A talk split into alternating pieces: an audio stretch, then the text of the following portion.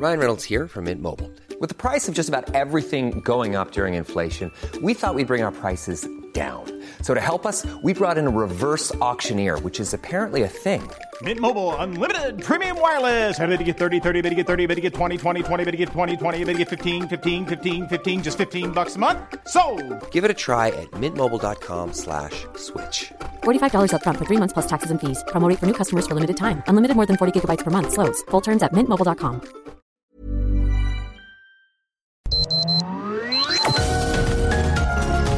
Heraldo Media Group presenta Sergio Sarmiento y Lupita Juárez.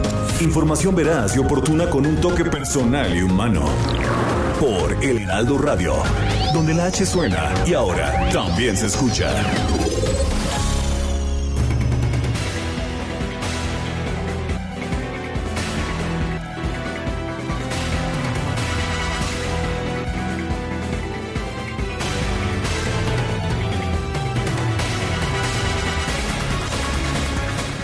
Todos, un placer saludarles. Muy buenos días. Bienvenidos a las noticias ya en este que es miércoles 11 de agosto. Sí, 11 de agosto. Ya casi nos echamos la mitad de este mes de 2021 y como siempre el equipo listo para llevarle lo que es importante, importante sin duda hoy lo que se tendrá que resolver con respecto al desafuero de dos diputados. Con votaciones divididas se acordará usted al interior de las bancadas el pleno de la Comisión Permanente del Congreso de la Unión aprobó en lo general y en lo particular por mayoría de votos convocar a un segundo periodo extraordinario de sesiones justamente el día de hoy para el desafuero de estos diputados Saúl Huerta y Mauricio Toledo. Saúl Huerta de Morena está acusado por la Fiscalía General de Justicia de la Ciudad de México de violación sexual de menores y a Toledo, que es del PT, se le acusa de corrupción y enriquecimiento ilícito porque usted dirá, bueno, pues ¿por qué se les persigue a estos señores? Ahí está el tema, ¿por qué se les persigue? Bueno, pues por estos delitos. La propuesta de convocar a este periodo extraordinario se aprobó con 25 votos a favor, 7 en contra y 3 abstenciones. Sí, hubo abstenciones.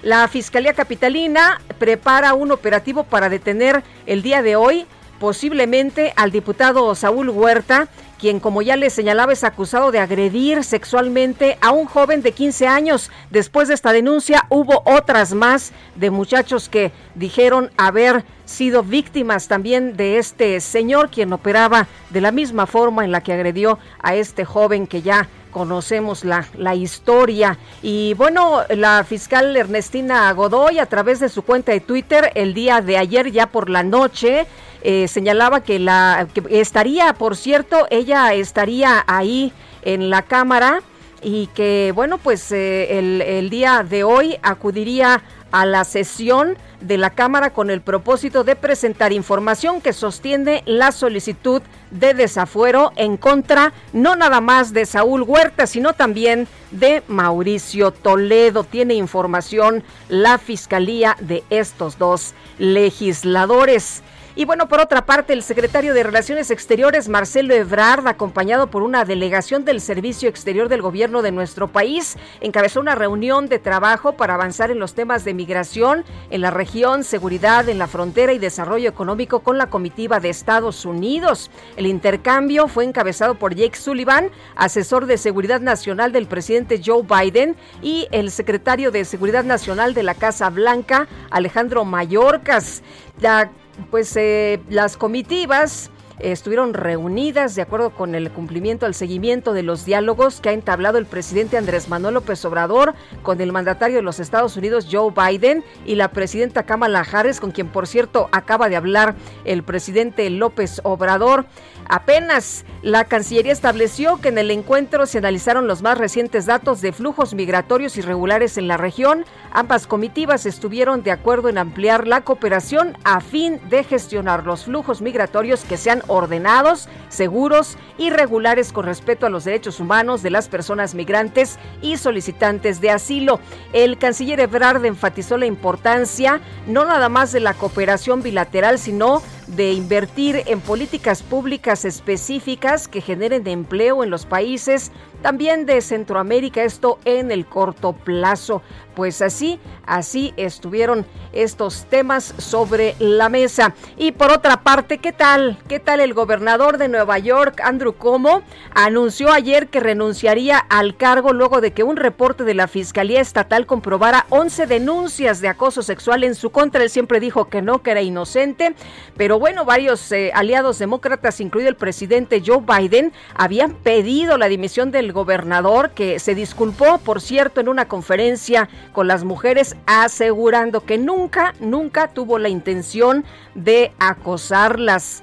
Dadas las circunstancias, la mejor manera en que puedo ayudar ahora es si me hago a un lado y dejo que el gobierno vuelva al gobierno y por lo tanto eso es lo que haré porque trabajo para ustedes y hacer lo correcto es hacer lo correcto para ustedes. Imagínese nada más, ¿se imagina usted algún político mexicano renunciando y señalando esto, porque trabajo para ustedes y hacer lo correcto es hacer lo correcto para ustedes. No, hombre, no, yo creo que ni en sueños, ya sabes, están bien aferrados ahí a la silla.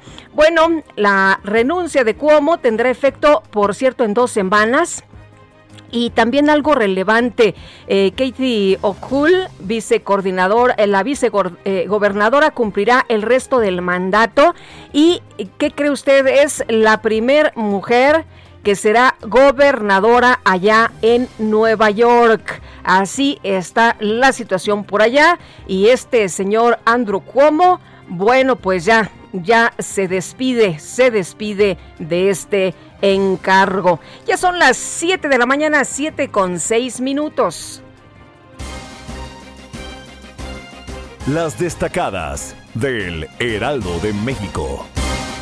Itzel González, vámonos con las destacadas en este, pues ya 11 de agosto del 2021. Rapidito también nos estamos aventando este mes. Lupita, queridos de Sacalover, miércoles ya mitad de semana y como tú dices, ya estamos más para allá que para acá. Hoy es 11 de agosto, eso quiere decir que nos queda un mes, cuatro días para el pozole, exactamente. Así que por supuesto, nosotros ya repartiendo ¿crees ¿Crees que venga Putin? Dijeron que iba a venir, ¿no? Que iba a venir a echarse su pozolazo por acá. A ver, a ver si es cierto que, que como hay pandemia va a estar complicado, pero igual y le mandamos un topercito congelado para que no se pierda del pozolito tradicional mexicano que por supuesto consumimos sobre todo en septiembre, ¿verdad? Pero pues se podría consumir casi todos los días porque es un gran alimento.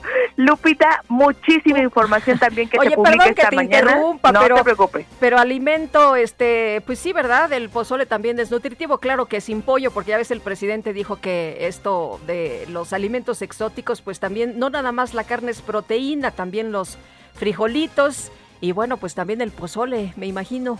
No, no coincide. Sí, Lupita, entonces eso sí lo hace bastante nutritivo. Yo digo, por lo menos yo me engaño y con bastante lechuguita, pues nos lo podemos comer bastante, bastante a gusto. Lupita, muchísima información esta mañana que te quiero compartir y le quiero compartir al auditorio, así que vámonos con las destacadas del Heraldo de México. En primera plana, crisis en el tribunal. Reconocen respeto de AMLO. El presidente interino del organismo, Felipe Fuentes, aseguró que el Ejecutivo Federal jamás se les ha acercado para presionarlos. País, México, Estados Unidos pactan regular flujo migratorio. Acordaron también ampliar la cooperación bilateral en temas de seguridad y económicos. Ciudad de México, amenaza mundial, aumentan 50% muertes. Pese a bajas hospitalarias, no se comparan con meses anteriores, dice Claudia Sheinbaum. Estados, impacto ambiental, lluvias en el lago Cuitzeo dejan solo charcos. Huracanes resultan inútiles para que este cuerpo de agua se recobre. Comienza disputa entre los pescadores. Orbe, China, rebrote, golpea duro. El gigante asiático busca frenar una nueva ola de contagios locales. Meta Tokio sin culpar a los atletas. Andrés Manuel López Obrador valora el esfuerzo de la delegación mexicana pese a los discretos resultados. Y finalmente, en mercados por costos de operación advierten desabasto de gas LP. Baja California, Baja California Sur, Yucatán, Campeche y Quintana Roo afectados porque es caro llevarles el combustible. Lupita, amigos, hasta aquí las destacadas del Heraldo. Feliz miércoles. Gracias, Itzel. Muy buenos días.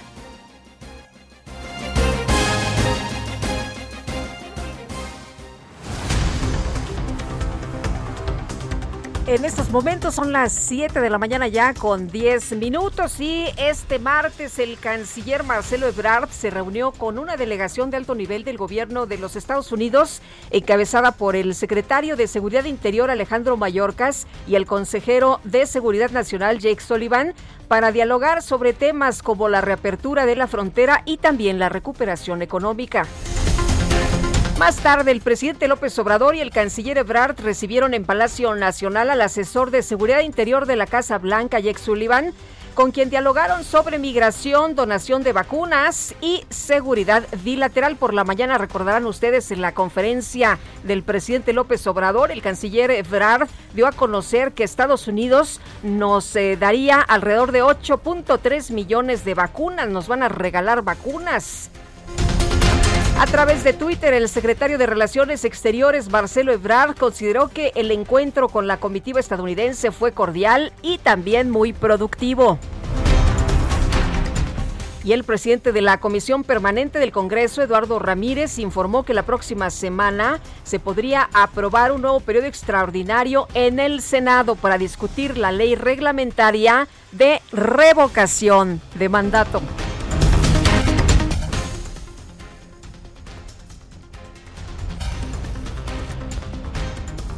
Es una ley reglamentaria que está pendiente de discutirse. Estamos en la valoración y casi estoy seguro que vamos a convocar a un periodo nuevamente presencial en la comisión permanente para discutir eh, si se autoriza con mayoría calificada eh, la discusión de la ley de revocación de mandato. Tenemos tiempo. Sin embargo, también es un tema eh, que no puede legislarse al vapor. Tiene que sacarse con el consenso de, los grupos. ¿Usted qué piensa de esta nueva convocatoria, revocación de mandato? ¿A usted le gustaría participar? Pues si ya se eligió a López Obrador por seis años, ¿no?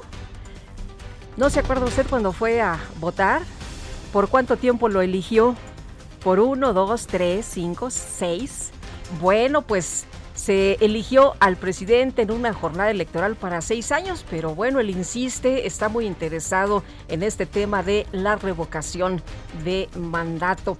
Y por otra parte, le quiero comentar que este miércoles la Cámara de Diputados se va a erigir en jurado de procedencia. Muy importante, hay que estar atentos se van a discutir los casos de desafuero en contra de los legisladores Benjamín Saúl Huerta y Mauricio Toledo acusados de abuso sexual y enriquecimiento ilícito respectivamente.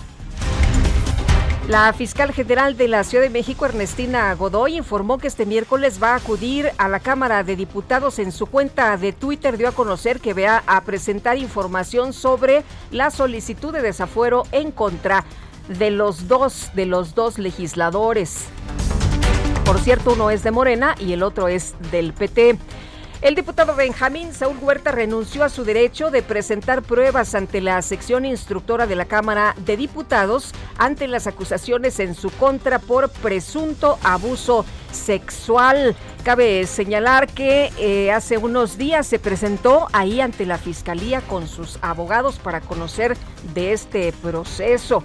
Eh, vamos a ver si todavía está por allá en Puebla, si está localizable. Y eh, bueno, por lo pronto, por lo pronto, pues ya se habla de que se están preparando las órdenes de aprehensión. La Red por los Derechos de la Infancia en México pidió a la Cámara de Diputados que quite el fuero al diputado Benjamín Saúl Huerta para vencer la impunidad y hacer justicia a las víctimas de violencia sexual. Y el diputado del PT, Mauricio Toledo, pidió a sus compañeros que no voten a favor de retirarle el fuero. Dice o denuncia que ha sido víctima de persecución política por parte de Morena y la jefa de gobierno de la Ciudad de México, Claudia Sheinbaum, señala directamente a la jefa de gobierno de persecución política. Pues vamos a ver qué es lo que deciden los legisladores. El día de hoy se va a votar pues eh, si se le quita el fuero o no. Y una jueza federal rechazó por lo pronto admitir a trámite un amparo promovido por el diputado Mauricio Toledo con el que buscaba detener el proceso de desafuero en su contra, pues se le cayó, se le cayó esta posibilidad y rechaza una jueza federal este trámite, trámite de amparo. El presidente del Tribunal Electoral, Felipe Fuentes, destituyó a Xochitl Pimienta Franco de la Dirección General de Comunicación Social del organismo y nombró en su lugar a José Luis Alcudia Goya. Y la Sala Superior del Tribunal Electoral designó al magistrado José Luis Vargas para revisar las impugnaciones en contra de la pasada elección por el gobierno de Nuevo León. El magistrado Felipe Fuentes estará de manera provisional hasta el próximo primero de septiembre como presidente de este máximo órgano electoral. Bueno, y por otro lado, las impugnaciones contra la elección de Querétaro se asignaron al magistrado presidente Felipe Fuentes, las de Chihuahua a la magistrada Mónica Soto y las de San Luis Potosí a Felipe de la Mata. El Tribunal Electoral de Michoacán rechazó una impugnación presentada por la alianza PRI-PAN-PRD y confirmó la constancia de mayoría de Alfredo Ramírez Bedoya impulsado por la acción Morena PT. Bueno, y es que en el tribunal tienen un montón de trabajo, ¿no? Ayer ya nos decían, pues tienen un montón de impugnaciones, de cosas que resolver. Eh, de elecciones que calificar. El dirigente estatal del Partido Verde en Sinaloa, José Gerardo Ríos, fue reportado como desaparecido luego de que presuntamente fue secuestrado por un grupo de sujetos armados. El gobernador de Colima, Ignacio Peralta, informó que este martes la Secretaría de Hacienda aprobó la entrega de recursos para pagar la nómina de los trabajadores del gobierno estatal que estaban desesperados, no les habían pagado la segunda quincena de julio.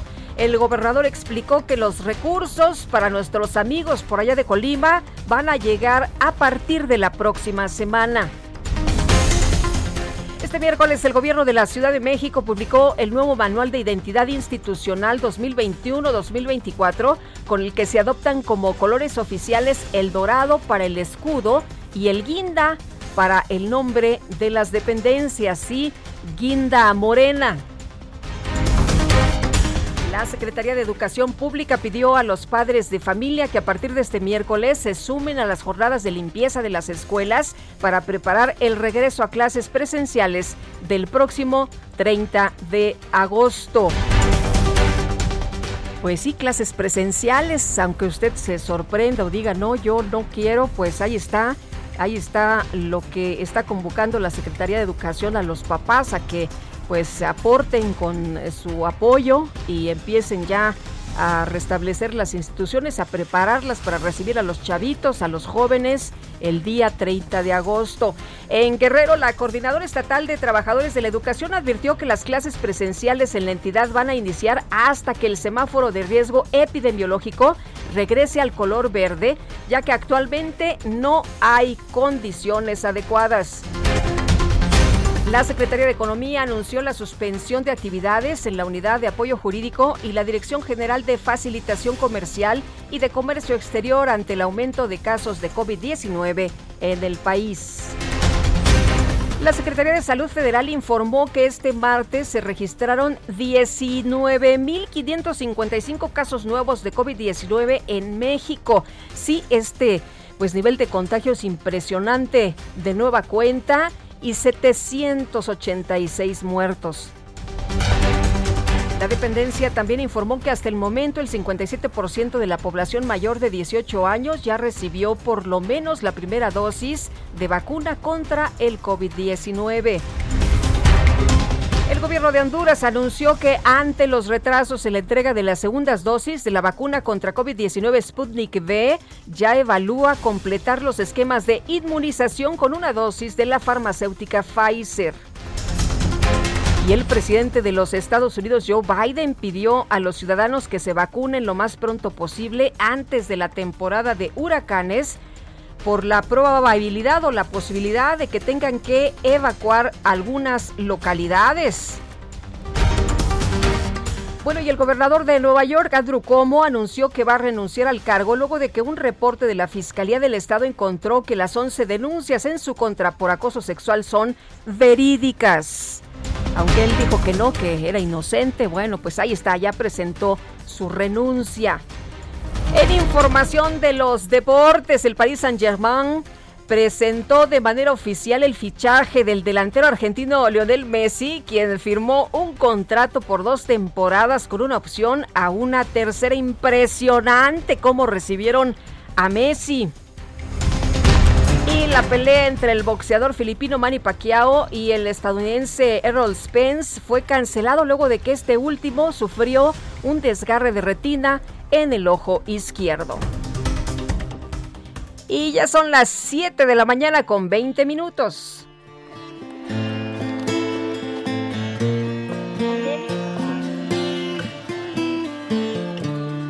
Las palabras fueron avispas las calles como dunas cuando te espero llegar.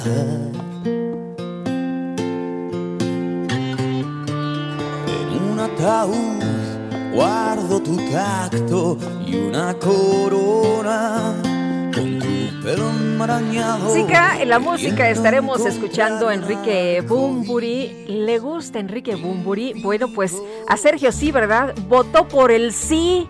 Votó por el sí. Eh, ¿Quién votó por el no? ¿Nadie? ¿Todo el mundo estuvo de acuerdo? Ah, muy bien. Por unanimidad entonces vamos a estar escuchando a Enrique Bumburi. Y él nació el 11 de agosto de 1967, este cantante, compositor y músico español, conocido por eh, pues haber sido vocalista de esta banda de rock Héroes del Silencio. Pues hoy en la música, si a usted le parece bien, Enrique Bumburi. Y mil tormentas y el león que sonríe las paredes que he vuelto a Bueno, pues vámonos con Alan Rodríguez desde Insurgentes. Alan, ¿qué pasa a esta hora de la mañana? Muy buenos días. Sergio Lupita, muy buenos días. Esta mañana tenemos tráfico bastante complicado para todos nuestros amigos que se desplazan sobre la avenida de los Insurgentes Norte a partir de la zona de Indios Verdes y hasta el cruce con el eje 1 Norte en la zona de Buenavista. La circulación es bastante complicada. Esto en algunos de los desniveles de los puentes de la avenida de los Insurgentes debido a algunos encharcamientos producto de la fuerte lluvia que se registró el día de ayer. Por otra parte, comentarles que el eje 1 Norte a partir de la avenida de eh, los insurgentes hasta la zona de Congreso de la Unión presenta avance bastante aceptable para todos nuestros amigos que se desplazan con dirección hacia la zona oriente de la capital. Por lo pronto, Sergio Lupita, es el reporte que tenemos. Alan, muchas gracias. Muy buenos días. Continuamos al pendiente, buen día. Continuamos, por supuesto, al pendiente. Y bueno, le quiero, le quiero informar esta mañana que la fiscal no acudirá, la fiscal Ernestina Godoy no acudirá a San Lázaro. Quienes van a estar eh, en este, pues, eh, en esta sesión son la coordinadora general de investigación de delitos de género y atención a víctimas, Laura Borboya Moreno, así como los fiscales especializados en combate a la corrupción, Rafael Chong Flores, y de investigación de los cometidos por servidores públicos, Richard Urbina Vega. Ahí la aclaración. Eh, muchas gracias a la Fiscalía. Ayer la, eh, la fiscal Ernestina Godoy eh, comentaba que estaría, estaría en esta sesión, pero bueno, aquí, aquí ya la, la aclaración permanente. La fiscal no acude en, a San Lázaro a esta sesión y ya le comenté quiénes sí van a estar presentes. Vamos rapidito con Augusto Atempa en 30 segundos, mi querido Augusto. Lupita, te platico para todos los automovilistas que proceden de la México Cuernavaca y buscan llegar hacia, la zona de periférico. La avenida de los Insurgentes Sur es una muy buena opción, presenta muy buen avance. Solo verán detenido su paso por los semáforos que se encuentran en cada estación del Metrobús, pero pasando este punto, pues la circulación mejora favorablemente. En sentido contrario, solo tenemos un poco de carga a la altura de, de San Fernando, en el cruce de San Fernando, pero pasando este punto, la circulación mejora considerablemente hacia la, el monumento, hacia el caminero. Lupita, el reporte. Augusto, muchas gracias. Buenos días. Muy buen día. 7 de la mañana con 24 minutos. Nos permite una pausa. Enseguida regresamos. Queremos escuchar sus comentarios, por supuesto. 55 20 10 96 47. Eras verano y mil tormentas y el león que sonríe a las paredes que he vuelto a pintar del mismo color. Sé distinguir entre besos y raíces. No sé distinguir. Sergio Sarmiento y Lupita Juárez quieren conocer tu opinión, tus comentarios o simplemente envía un saludo para ser más cálida esta mañana. Envía tus mensajes al WhatsApp 5520 109647.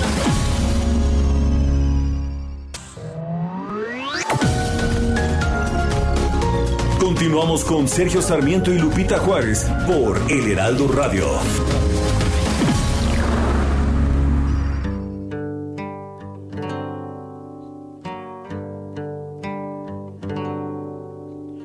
queda, que poco queda de nuestro amor.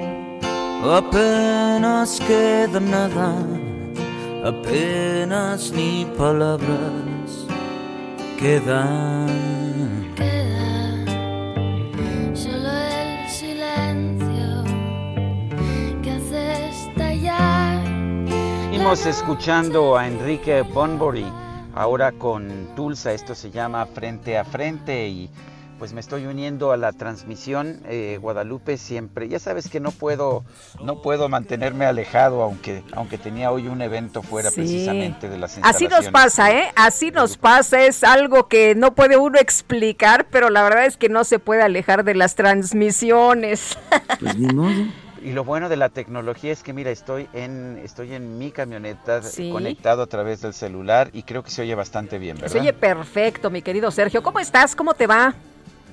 Me parece bien, muy bien, muy bien. Este, tengo eh, haciendo algo que ha sido como una labor de amor, pero, pero ya ves que a veces te deja muy satisfecho eso salvando algunos empleos que se pudieron haber perdido tras sí. la muerte de un empresario y, y, estoy, no sabes qué satisfecho estoy, pero en fin, ya Me son imagino. cosas de que hace uno, digamos, por... Uh, pues por porque le tocan a uno, porque le tocan a uno. Pero tenemos mensajes de nuestro público. Sí, tenemos mensajes de nuestros amigos. Bueno, esto que, que estábamos escuchamos eh, eh, escuchando, Sergio, eh, era, ¿te acuerdas que fue un éxito con una cantante que se llamaba Janet? Es, es, Fíjate que no lo sé. No, pero, no lo recuerdas. A lo mejor nuestros amigos a lo mejor nuestros amigos sí se acuerdan y nos echan por ahí una ayudadita. Bueno, eh, nos dice una persona, Aripe 16, un acto de corrupción será dejar a Ana Gabriela Guevara al frente de la CONADE. Bueno, pues este, no sé si sería un acto de corrupción, pero ciertamente... Eh, ciertamente los resultados de los Juegos Olímpicos han sido decepcionantes, pero eso no es culpa de Ana Gabriela Guevara, simple y sencillamente ella eh, se ha hecho cargo y no puedes cambiar el rumbo el rumbo del país en tan poco tiempo. Pero en fin, son las 7 de la mañana con 32 minutos. Lo mejor de México está en Soriana. Aprovecha que la manzana Red Delicious a granel y la uva roja Globo están a solo 27.80 cada kilo y la sandía con semilla a 5.80 el kilo. Sí, sandía con semilla a solo 5.80 el kilo. Martes y miércoles del campo de Soriana. Agosto 11. Aplican restricciones.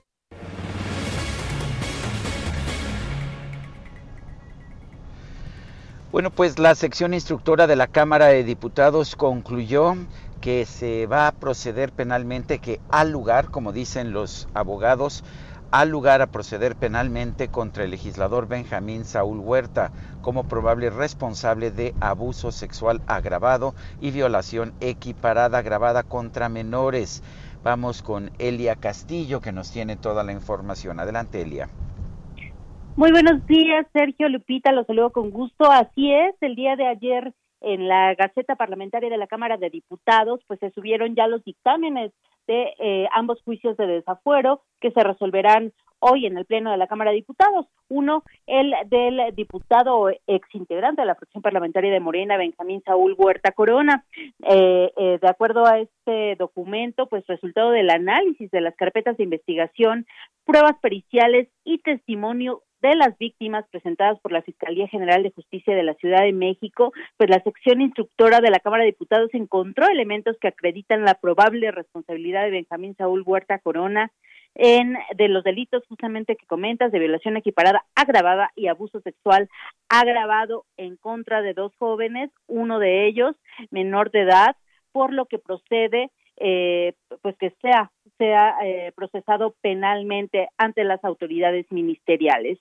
Eh, nosotros adelantamos justamente en junio pasado este dictamen en el que el legislador no aportó un solo elemento de, de prueba, Sergio Lupita, únicamente en la etapa final, en la etapa de alegatos, pues señaló que se violó el debido proceso, sin embargo, pues no negó, tampoco afirmó que haya, que sea responsable de estos delitos de, de los que se le acusa. Te comento que en este dictamen, que, que ya es público, pues se puede eh, ver las pruebas que presentó la Fiscalía General eh, de Justicia Capitalina, entre ellas eh, pues están cuatro, cuatro testimoniales, dos de los jóvenes, de las jóvenes víctimas, así como ocho periciales, tres, quince informes periciales 15 documentales y estos cuatro testimonios, entre ellos pues el de eh, los papás de la víctima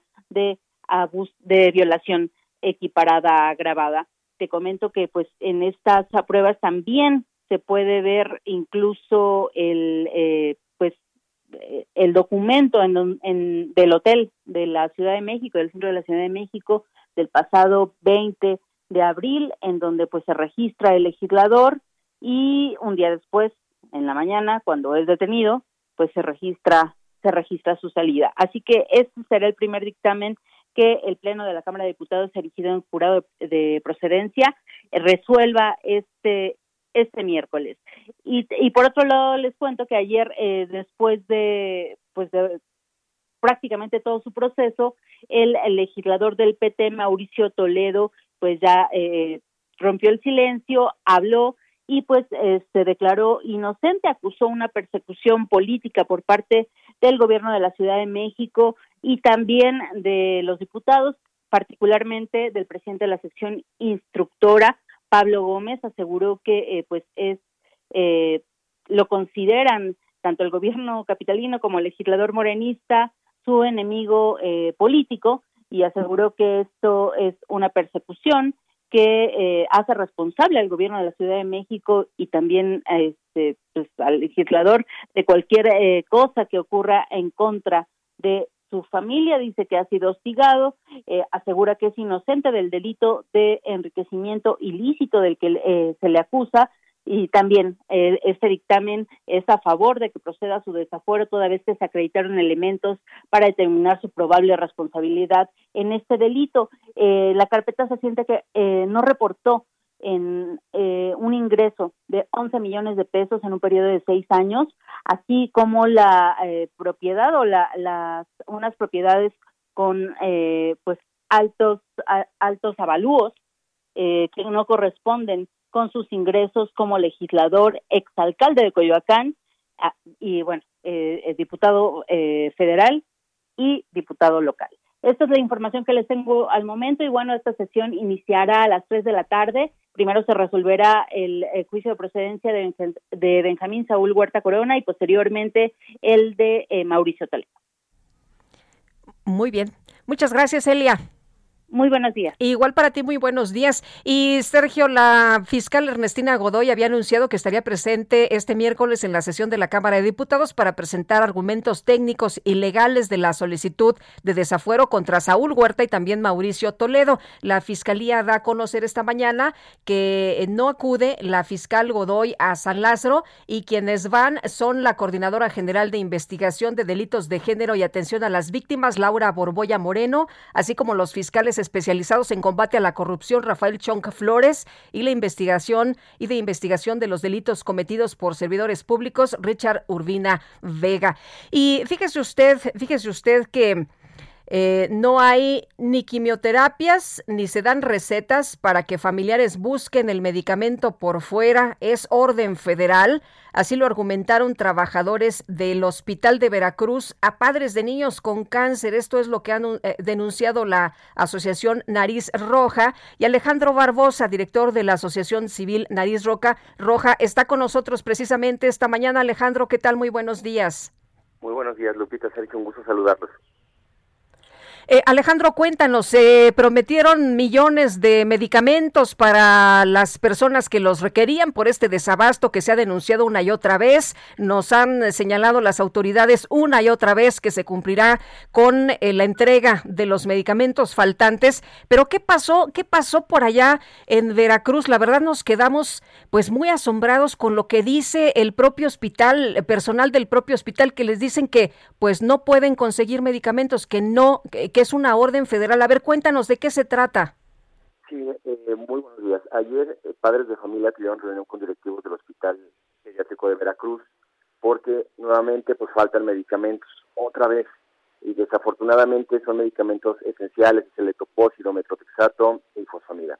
Estos tres medicamentos no los tienen, los papás van a quejarse y ellos le solicitan al médico pues que les dé una receta para poderlo ir a conseguir por sus medios o en una organización civil como la de nosotros que de hecho contamos con los medicamentos y contamos con recursos para poder comprar si hace falta. El doctor les dice claramente en el audio que no, que hay una instrucción federal de no. ¿Es un doctor el que les dice esto? O sea, no es una persona demostrador ni. No, no, no, es de los directivos del hospital. es, directivo del hospital el que está haciendo esta mención, que no puede expedir recetas, que él ya da instrucción a sus médicos, que no es ni siquiera una orden propia, sino es algo que les han indicado y esto no es nuevo, Lupita. El problema es que esto ya tiene meses, solamente que no teníamos la evidencia. En muchos hospitales del país la instrucción es no girar recetas.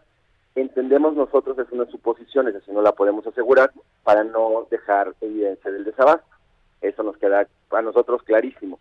Hoy pues vuelve a, pasar, como había pasado en las semanas eh, anteriores, con el problema de Veracruz, de que el edificio está mal, no hay medicamentos, las mamás en huelga pues evidentemente estaban en el foco rojo, pues, con este problema que tenían en puerta, pues se les vuelve a venir, y dicen, no sabes qué, no recetas para no evidenciar el problema nuevamente, pues ahí está. De hecho, en el audio el doctor mismo refiere que Jalapa está buscando comprar el medicamento porque no ha llegado por parte del INSABI. O sea, vuelven a decir, no hay medicamento. Pero aquí el coraje que tenemos, eh, Sergio Lupita, es que, ¿cómo puede ser que si no lo consiguen, no permitan que los padres puedan conseguirlo por fuera, indistintamente a, la fuente, ya sería el colmo que ni siquiera así, ni siquiera así puedan eh, tener los medicamentos. Nosotros hemos hecho colectas, de hecho Veracruz tiene un millón ochocientos mil pesos para comprarse el medicamento, pero pues no los podemos gastar porque no hay la seguridad que se los vayan a poner.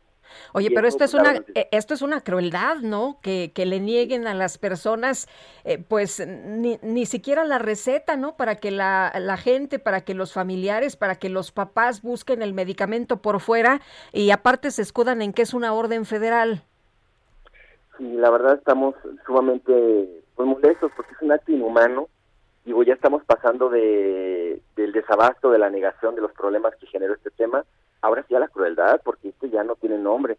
Refiere la mami que nos hizo favor de compartirnos el audio, ella fue la que lo grabó, que ella, eh, su hija estaba internada, al no haber medicamentos, imagínate, ya estaba preparada, ya la tenían con suero y todo, ¿sabe qué? Desconéctenla y otra vez a su pueblo, ni siquiera es de Veracruz, generó un gasto en trasladarse y volver a regresar a su comunidad, porque no hay medicamento. Y más allá del gasto es, estamos poniendo en riesgo la vida de niños, que sabemos que esos medicamentos son de vital importancia, porque esos tratamientos no se pueden suspender, no se pueden estar deteniendo, porque la efectividad del mismo eh, disminuye o completamente se pierde. Nos decía un médico aquí en Guadalajara que si un niño, por error, no se toma la pastilla cuando le corresponde, desde ese preciso momento ya hay un déficit en el eh, en la efectividad del tratamiento, desde un error de no tomarse la pastilla en tiempo, en un horario.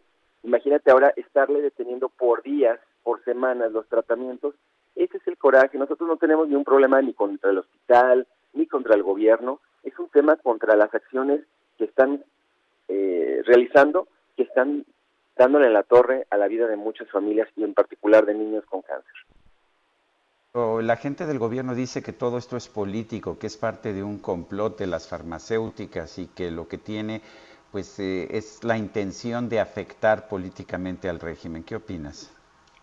Híjole, Sergio, pues creo que con el audio que escuchamos, ese audio, pues para mal del, hospital, para bien de la gente, dice claramente lo que está sucediendo.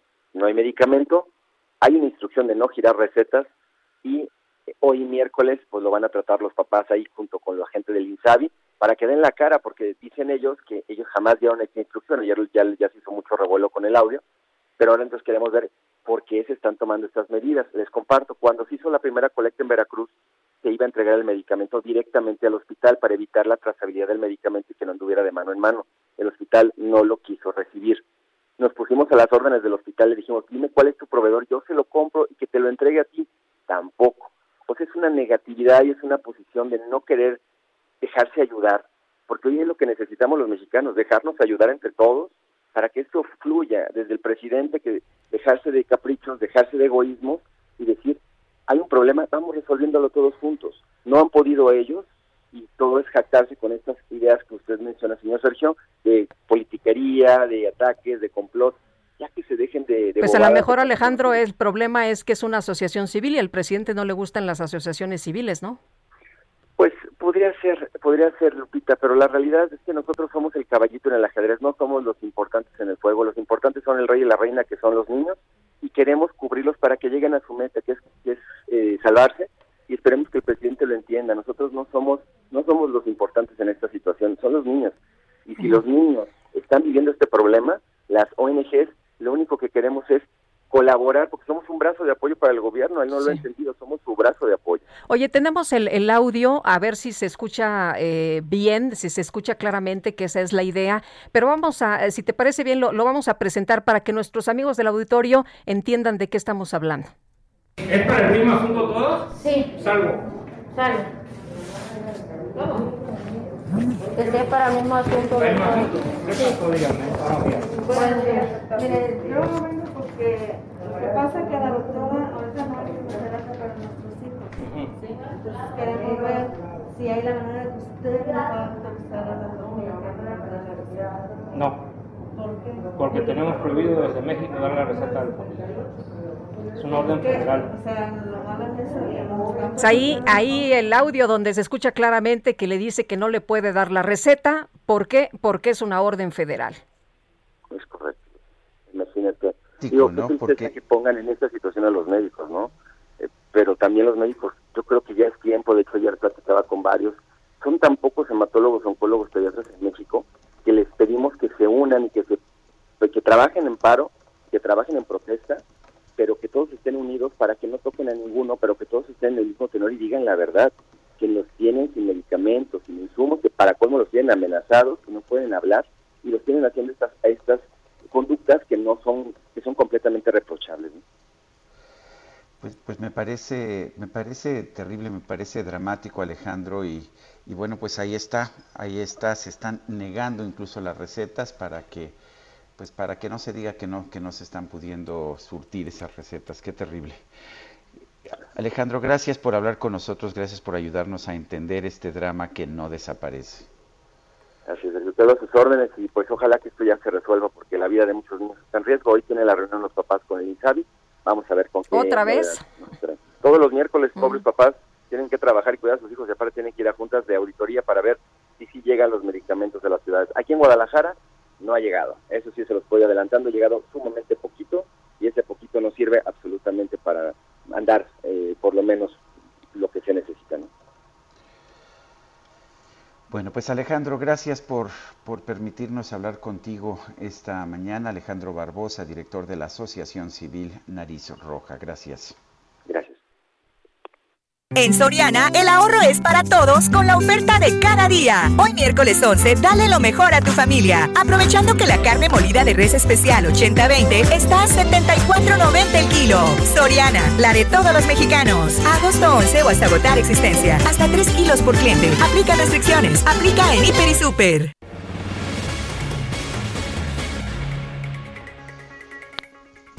México llegó ya a 245.476 muertes oficiales por COVID-19.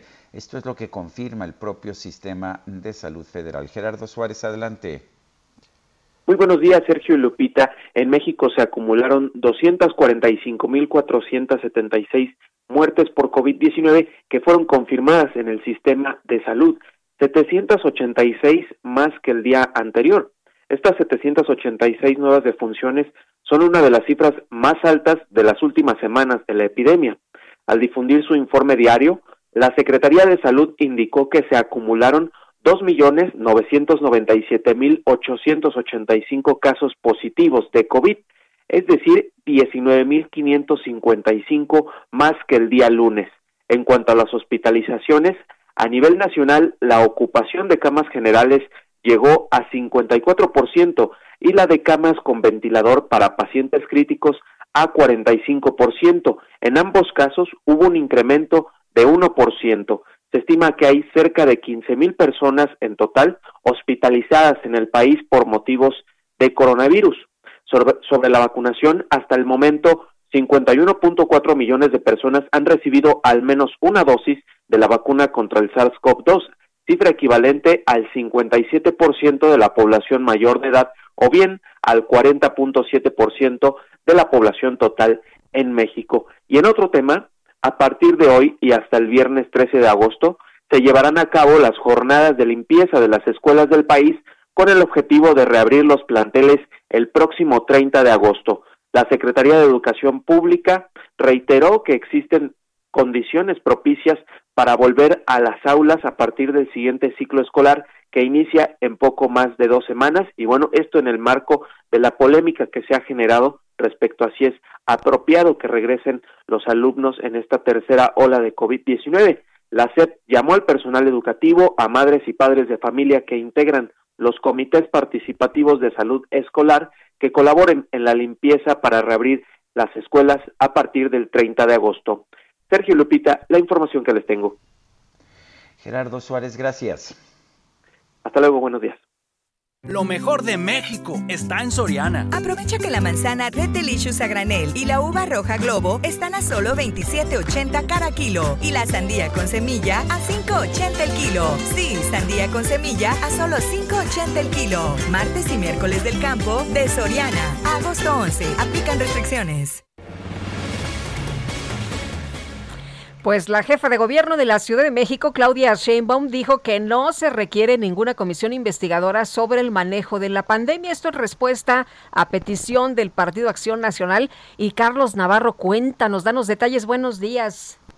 Buenos días, Sergio y Lupita. Les saludo con gusto a ustedes y al auditorio. Y en medio de los señalamientos hacia el manejo de los datos por parte de la Agencia Digital de Innovación Pública respecto a la emergencia sanitaria por COVID-19, la jefa de gobierno, Claudia Sheinbaum, afirmó que no se requiere ninguna comisión investigadora, como estaba planteando el PAN respecto al manejo de la emergencia sanitaria. Escuchemos. Este, ahí está toda la información disponible. Este, les recomiendo que vean el sitio de internet covid19.cdmx.gov.mx. Ahí está todo el informe que pueden tener y este, no requieren ninguna comisión investigadora. Por su parte, el diputado local del PAN, Federico Dorin, dijo que buscará, si no es en esta legislatura en la que sigue, crear una comisión investigadora sobre el manejo de la pandemia con la jefa de gobierno, Claudia Sheinbaum. Escuchemos. Estoy de acuerdo en una comisión especial para investigar el manejo de la pandemia en genérico. No solo la manipulación de la información a través del civil, sino todo lo que dejó de hacer y sigue dejando de hacer el gobierno y la manipulación de la información para poder acreditar la responsabilidad de los funcionarios públicos que no han sabido cuidar la vida de los capitalinos. El diputado señaló que José Antonio Peña Merino, titular de la Agencia Digital de Innovación Pública, le mintió al Congreso local y es una barrera en la transparencia de datos reales sobre el exceso de mortalidad. De acuerdo con el último reporte de exceso de mortalidad que ya tiene dos meses que se publicó con fecha el 21 de mayo, en la Ciudad de México se reportan alrededor de 51 mil muertes relacionadas por COVID-19, ya sean confirmadas o por sospecha. Sin embargo, ya son dos meses que el gobierno de la Ciudad de México no ha publicado este reporte y los señalamientos por parte de la oposición han sido frecuentes. Sergio Lupita, la información que les tengo. Muchas gracias, Carlos. Muy buenos días. Hasta luego, buenos días. Son las 7, las 7 de la mañana con 53 minutos. Le recordamos que nos gusta escuchar sus puntos de vista, nos gusta escuchar sus opiniones, nos gusta escuchar qué, qué, qué piensa usted de la información que le estamos haciendo llegar a su casa, a su automóvil o a donde quiera que nos escuche. Tenemos un número de WhatsApp, nos puede usted hacer llegar un mensaje de voz o un mensaje de texto. El, el número es el 55 20 10 9647, repito, 55 20 10 96 47. Le pido que ponga eh, le pido que ponga en el mismo mensaje cuál es su nombre, porque cuando nos pasan los mensajes, pues no tenemos el teléfono físicamente nosotros y esa es la forma de saber quién nos está mensajeando. Vamos a una pausa y regresamos. Apenas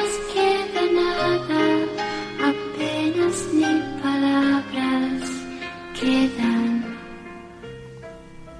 Queda solo el silencio que hace estallar la noche. Sergio Sarmiento y Lupita Juárez quieren conocer tu opinión, tus comentarios o simplemente envía un saludo para ser más cálida esta mañana. Envía tus mensajes al WhatsApp 5520 109647.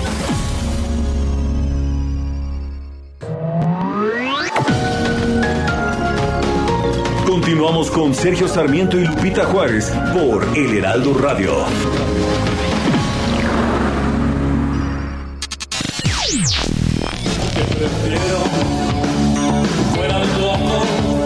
Versión americana de música ligera, Cuando pasa el temblor, solo son algunos de los éxitos de la banda de rock Soda Stereo, liderada por Gustavo Cerati, que nació un día como hoy en 1959 en Buenos Aires, Argentina. Es considerado por parte de la prensa, cantantes y críticos como uno de los músicos más influyentes del rock latinoamericano.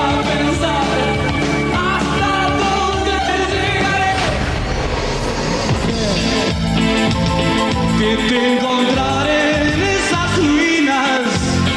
fundador de la banda Soda Stereo en 1982 junto con Zeta Bosio y Charlie Alberti, que establecieron varios récords de ventas en discos y asistencias a conciertos realizados en varios países.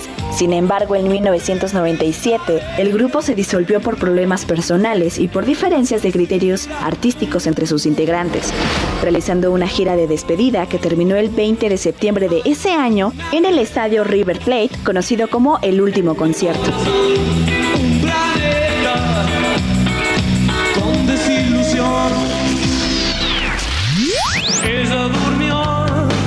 A lo largo de su carrera como solista vendió más de 7 millones de discos y estuvo nominado a numerosos premios, entre ellos Grammy Latino, MTV y Premio Gardel. El 15 de mayo del 2010 padeció un accidente cerebrovascular isquémico que lo dejó en estado de coma por más de cuatro años. Falleció el 4 de septiembre del 2014 a causa de un paro respiratorio. No nada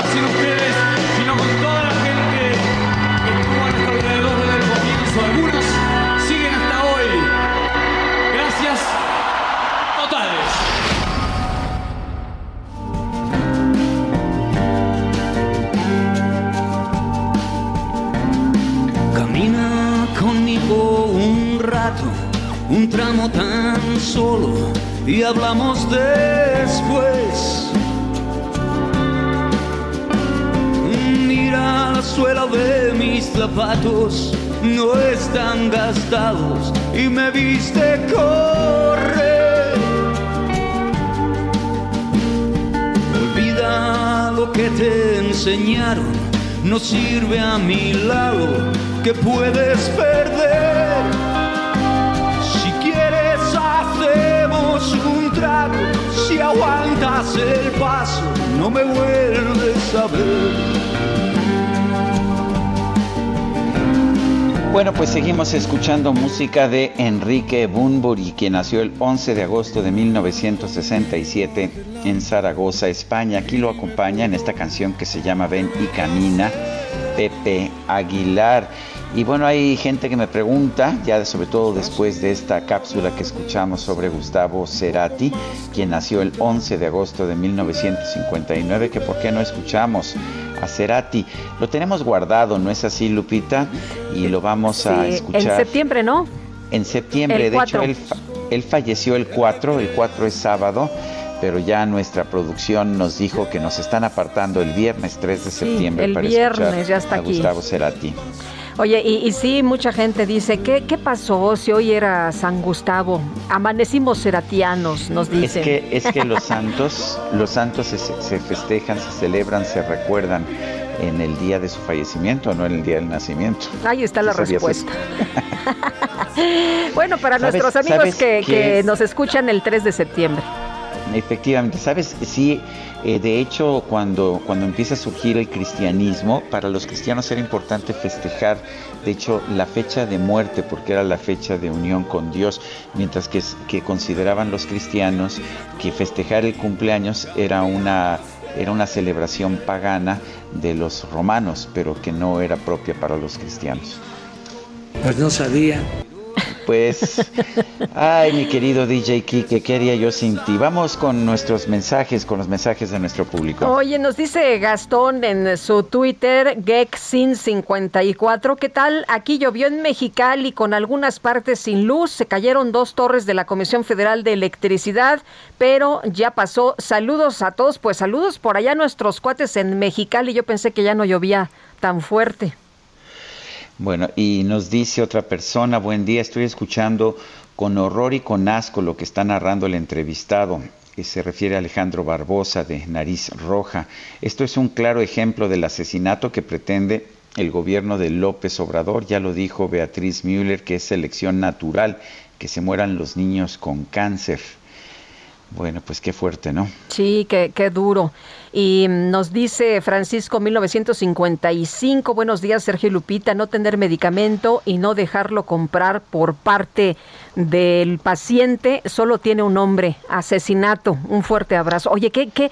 Yo la verdad no alcanzaba a entender. Yo cuando escuché por primera vez el audio dije, no puede ser que un médico te esté negando la receta para que tú puedas conseguir el medicamento. Pues, pero eso es lo que escuchamos. Realmente yo también estoy, estoy, no sé, anonadado completamente por lo que escuchamos, pero ahí está el audio. Eh, y lo que hacemos siempre pues es, es verificar la información, en este caso la fuente que es Alejandro Barbosa de Nariz Roja, es alguien pues muy reconocido que Sí. se ha dedicado toda la vida a ayudar a los niños con cáncer y ahí está el audio, ahí está la grabación. Que lo grabó, este por médico. cierto, la mamá de uno de los niños afectados, de uno de los niños con cáncer.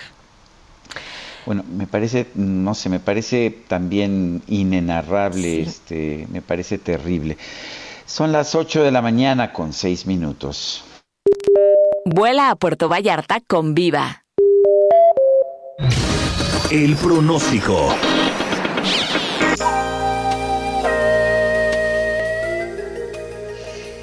Vamos con Lidia González, meteoróloga del Servicio Meteorológico Nacional de la CONAGUA. Adelante, Lidia.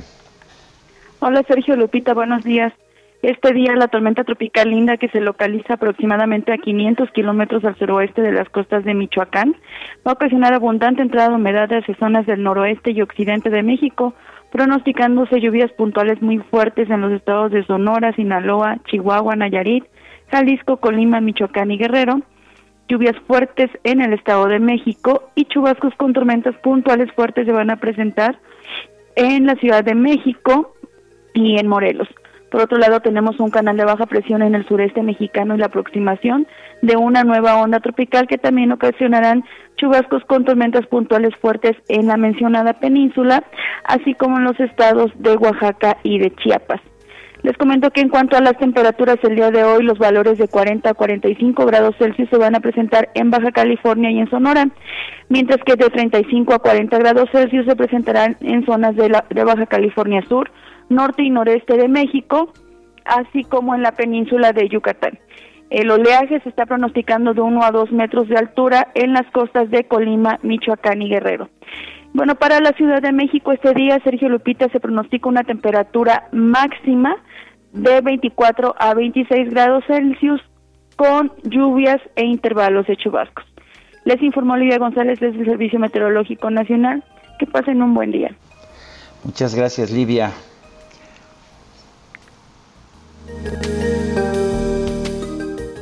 Viva presentó Vuela a Puerto Vallarta con Viva.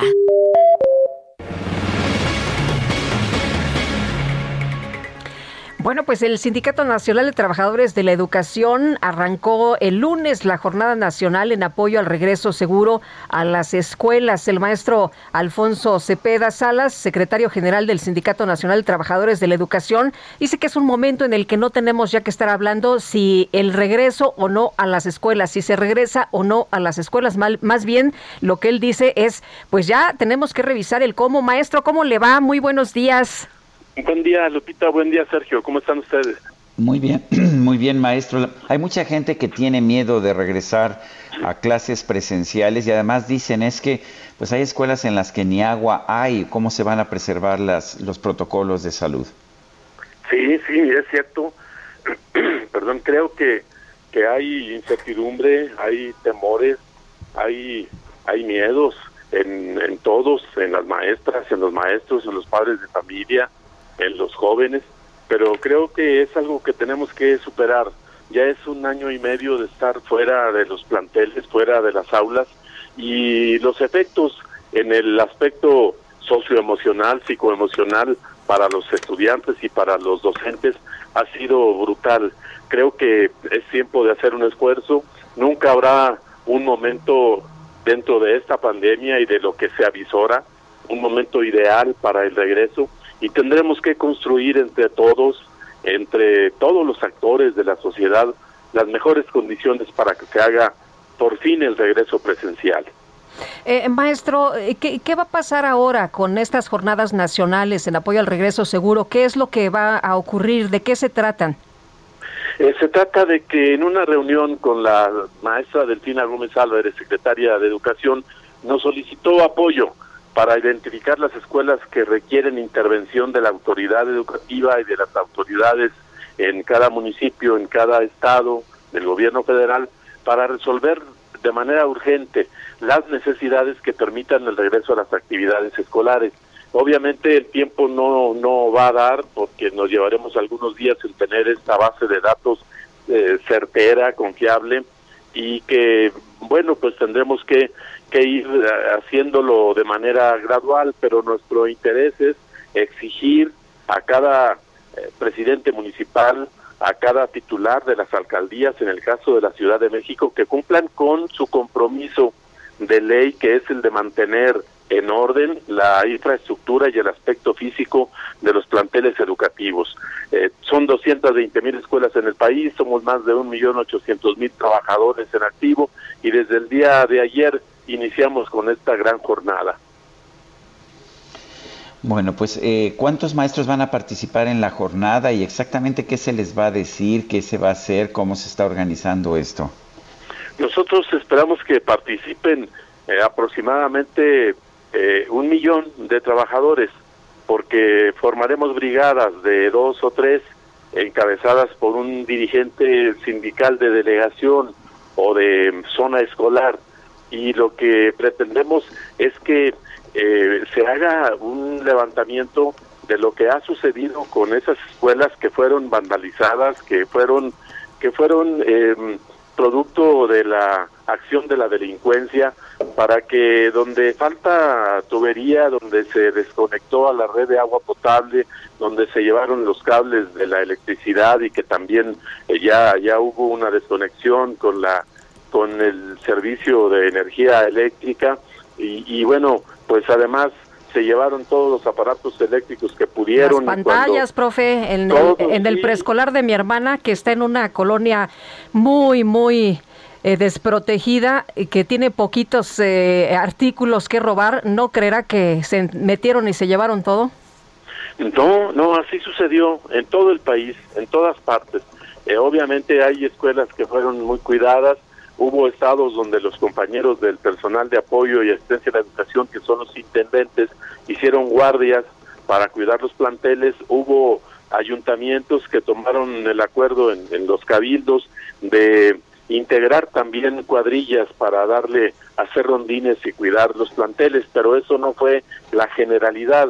Nosotros en diagnósticos anteriores logramos detectar un 40, 40% de escuelas vandalizadas o, o eh, semidestruidas.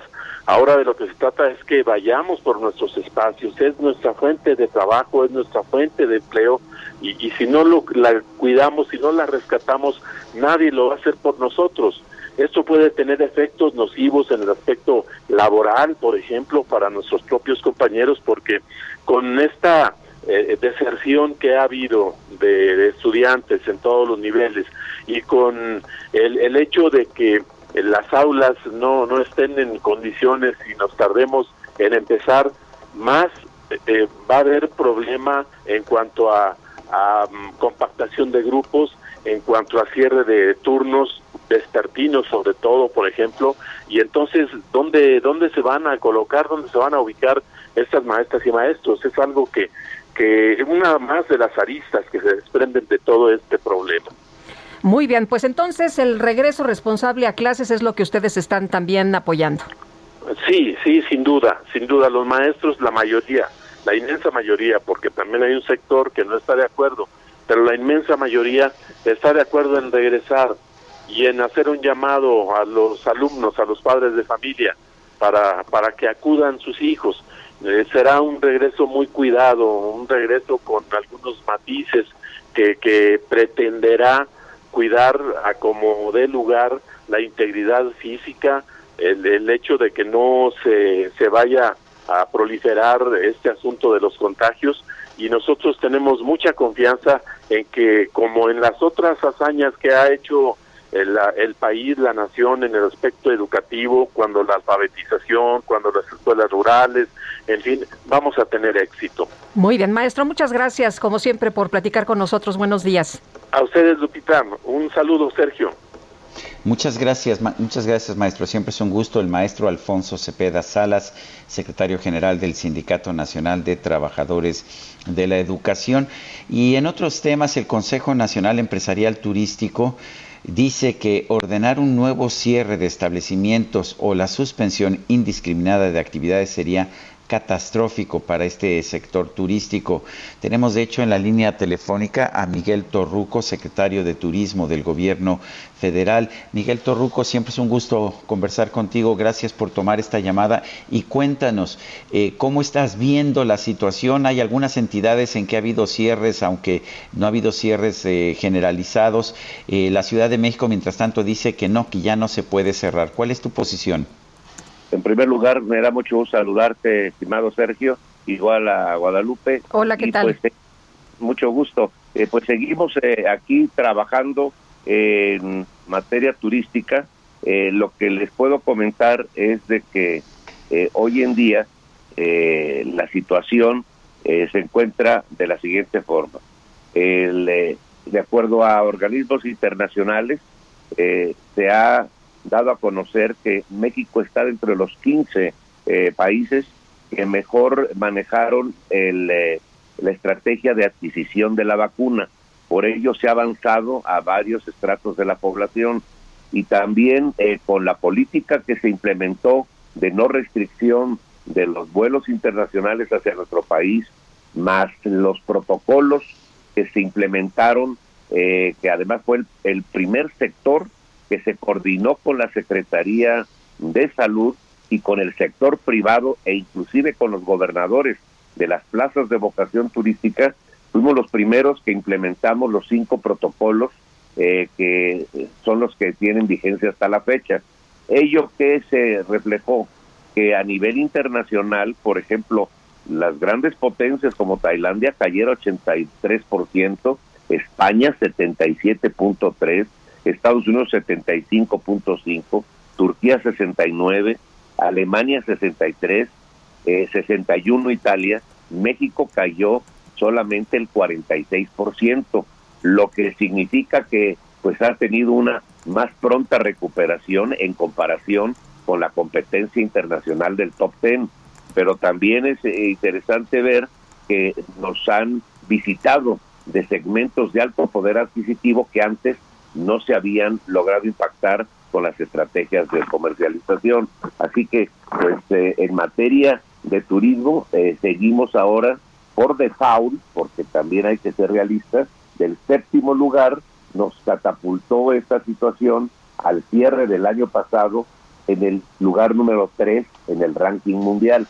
Vuelvo a repetir, es coyuntural porque mientras se sigan recuperando los países potencias que comparten con nosotros el top 10, irán tomando sus lugares. Sin embargo, también en materia de eh, divisas, eh, también eh, pasamos al lugar número 14 y en materia del PIB turístico, si bien es cierto que se cayó del 8.7 al 6.7, para este año ya nos sabremos de recuperar con el crecimiento y las tendencias que se tienen al 7.1, lo que representará eh, al cierre del 22 tan solo cuatro décimas de cómo estaba el PIB turístico representado al inicio de la pandemia.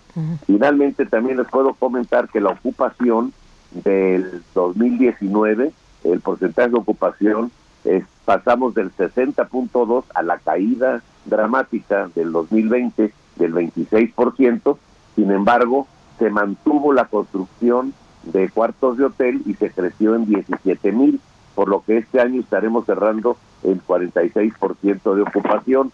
Y lo más interesante es de que la inversión eh, sigue su rumbo y no se frenó.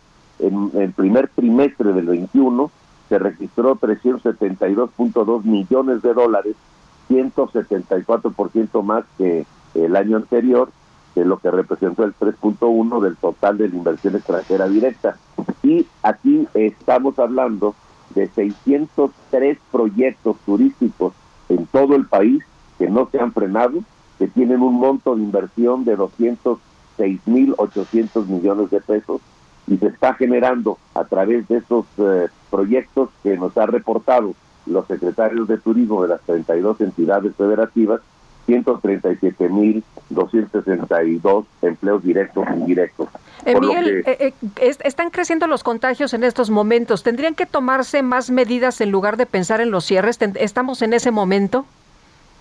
no, hay que seguir fomentando que las personas que están escépticas de que han inventado cuentos chinos de que quedan estériles y que, y que es mala la vacuna, son las personas que están siendo hospitalizadas y desde luego también afectado a estratos jóvenes de la población, por lo que hacemos un llamado a que dejen esa leyenda eh, eh, eh, popular de que está en la vacuna es negativa y acudan los adultos mayores y que acudan todos a su vacuna. Y nosotros seguiremos aplicando los estándares rigurosos de biosanitarios como lo están haciendo y ustedes les consta en los hoteles, en los restaurantes, etcétera, y de esa forma no se puede frenar eh, el flujo de turismo de internación.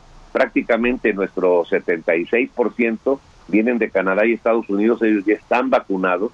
Hoy en día cerraron la frontera con Reino Unido, que recibimos 550 eh, mil turistas al año eh, y próximamente, desde luego, mientras avancen ellos en su vacuna, pues seguirán inmunizando y nosotros también haremos lo propio con los estratos que faltan de la población para poder estar inmunizados toda la población. Miguel Torruco, secretario de Turismo del Gobierno de la República, gracias por esta conversación. Muchas gracias, Sergio y Guadalupe. Hasta luego, muy buenos días. El Consejo Mundial de Viajes y Turismo ofreció al gobierno federal vacunar contra el coronavirus al personal que trabaja en el sector turístico. Y Everardo Martínez, nos tienes toda la información, te escuchamos, buen día. Buenos días, Lupita, Sergio. Así es. Sí, eh, la iniciativa privada, comandada principalmente por el Consejo Mundial de Viajes y Turismo, el WTTC por siglas en inglés, y también, hay que decirlo, el Consejo Nacional empresarial turístico, las dos entidades, las dos iniciativas privadas más importantes del país en este sector, pues ofrecieron al gobierno federal vacunar contra el SARS-CoV-2 al personal que trabaja en el sector turístico y con ello evitar el cierre de negocios de este giro, lo cual puede ser un golpe mortal, de acuerdo con el informe al que accedió el Heraldo de México, pues muchas empresas y miles de familias pueden sufrir este recorte nuevo por la tercera ola de COVID que está sucediendo en México. Cabe señalar que de acuerdo con datos de la Secretaría de Turismo, en el país antes de la pandemia había 4.487.000 plazas laborales relacionadas con la actividad, pero la contingencia hizo que se redujera el 18% a 3.689.000 empleos al cierre del primer trimestre de este año. El Consejo Mundial de Viajes señala que la mejor manera de enfrentar la tercera ola de COVID-19 es la vacunación. Alejandro Susaya, su vicepresidente, dijo que la inoculación debe acelerarse principalmente en estados como Baja California Sur, Guerrero, Quintana Roo, Nayarit y Jalisco, entidades que dependen más del turismo y donde queda mayormente expuesta la población y trabajadores del sector. Hay que decirlo también, la, la iniciativa privada ha señalado que el gobierno federal no ha informado ni a través de la Secretaría de Turismo ni la Secretaría de Salud sobre los avances de su plan de vacunación a personal turístico que anunció hace semanas. Incluso ante el regreso de semáforos rojos, los empresarios creen que la vacunación es la mejor respuesta para no cerrar actividades como sucedió al inicio de la pandemia, Sergio Lupita, y también como hay que seguir los ejemplos de Estados Unidos y Europa, en donde no se está cerrando la actividad, sino se está exigiendo incluso certificados de vacunación o pruebas para acceder a los servicios. Esa es la información, Sergio Lupita. Muy bien, de Berardo, muchas gracias. Buenos días. Buenos días a los dos. Pues sí, a lo mejor tenemos que aprender de cómo están haciendo otras naciones, de cómo les está yendo. Si les está yendo bien, pues eh, aplicarlo, replicarlo aquí en México. Efectivamente. Bueno, son las 8.24, vamos a una pausa y regresamos.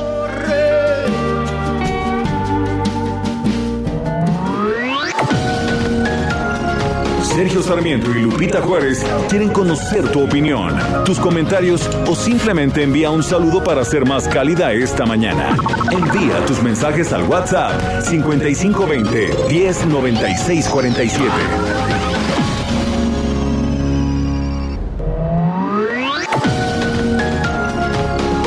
Continuamos con Sergio Sarmiento y Lupita Juárez por El Heraldo Radio.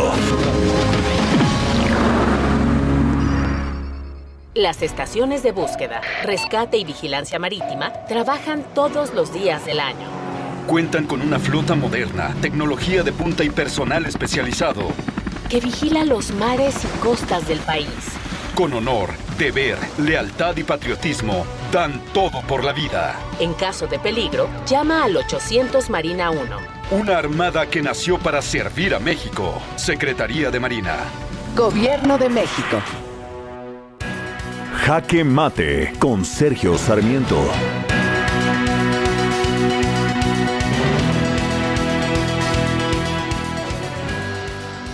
Me parece que una de las peores tragedias que estamos viviendo en la actualidad es la falta de servicios médicos. El Conevar ya ha señalado que el porcentaje de la población mexicana que dejó de tener eh, servicios de salud pasó de 16% a 28% entre 2018 y 2020. Yo entiendo que la pandemia ha sido un golpe devastador, pero estamos viendo algo mucho peor. Lo que estamos viendo es que con la desaparición del seguro popular, simple y sencillamente muchísima gente se ha quedado sin tener acceso a servicios de salud. Y a pesar de que nos dicen que se están haciendo las compras pertinentes, de que se están adquiriendo los medicamentos que se necesitan, todo parece indicar que estos medicamentos e insumos de las clínicas y hospitales del sector público de nuestro país cada vez se reducen más pero ahora estamos viendo incluso un capítulo adicional en esta situación. Sí, estamos viendo, según la, pues la denuncia que nos ha presentado Alejandro Barbosa de la Fundación Nariz Roja en este espacio, una negativa por órdenes del gobierno federal a dar siquiera recetas para que los pacientes de niños con cáncer que no están teniendo el medicamento en sus clínicas pudieran adquirir estos medicamentos en, en farmacias privadas. Esto esto me parece el último grado de la perversión, es negar el derecho a la salud bajo el argumento de que había que combatir a las empresas farmacéuticas. Me parece que en este sentido, en este caso en particular, hemos tenido un retroceso desastroso. Yo soy Sergio Sarmiento y lo invito a reflexionar.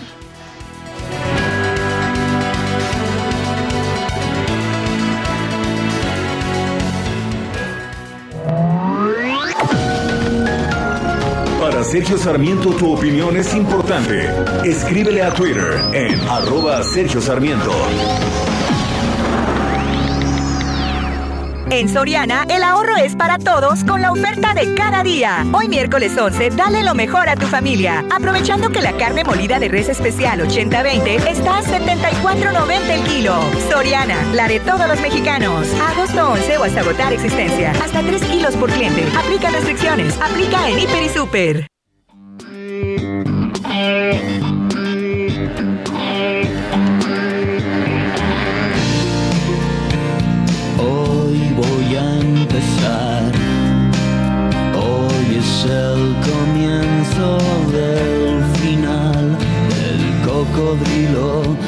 Astronauta soy en órbita lunar.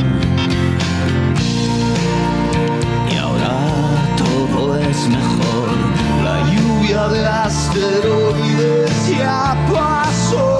No fue para tanto y desde aquí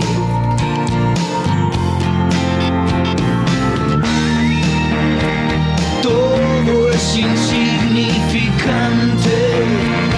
Nada es tan preocupante. Estamos escuchando música de Enrique Bumburi, este cantante, cantante español que nació el 11 de agosto de 1967, está cumpliendo 54 años. Esto se llama Lady Blue. Sin control, sin dirección. Platícame Guadalupe, tú que andas por ahí, ¿está contenta Angelina por este por esta decisión musical? Está contenta, está contenta, pero en realidad está esperando el 3 de septiembre. Ah, eso me parece bien también. Pero hoy feliz, ¿eh? Hoy feliz. Oye, nos dice Jorge Vázquez, el desabasto de medicamentos sigue y nuestro presidente y el presidente de Morena, Mario Delgado, están más preocupados por promover la consulta de revocación de mandato. Seguramente ellos la van a pagar con su dinero.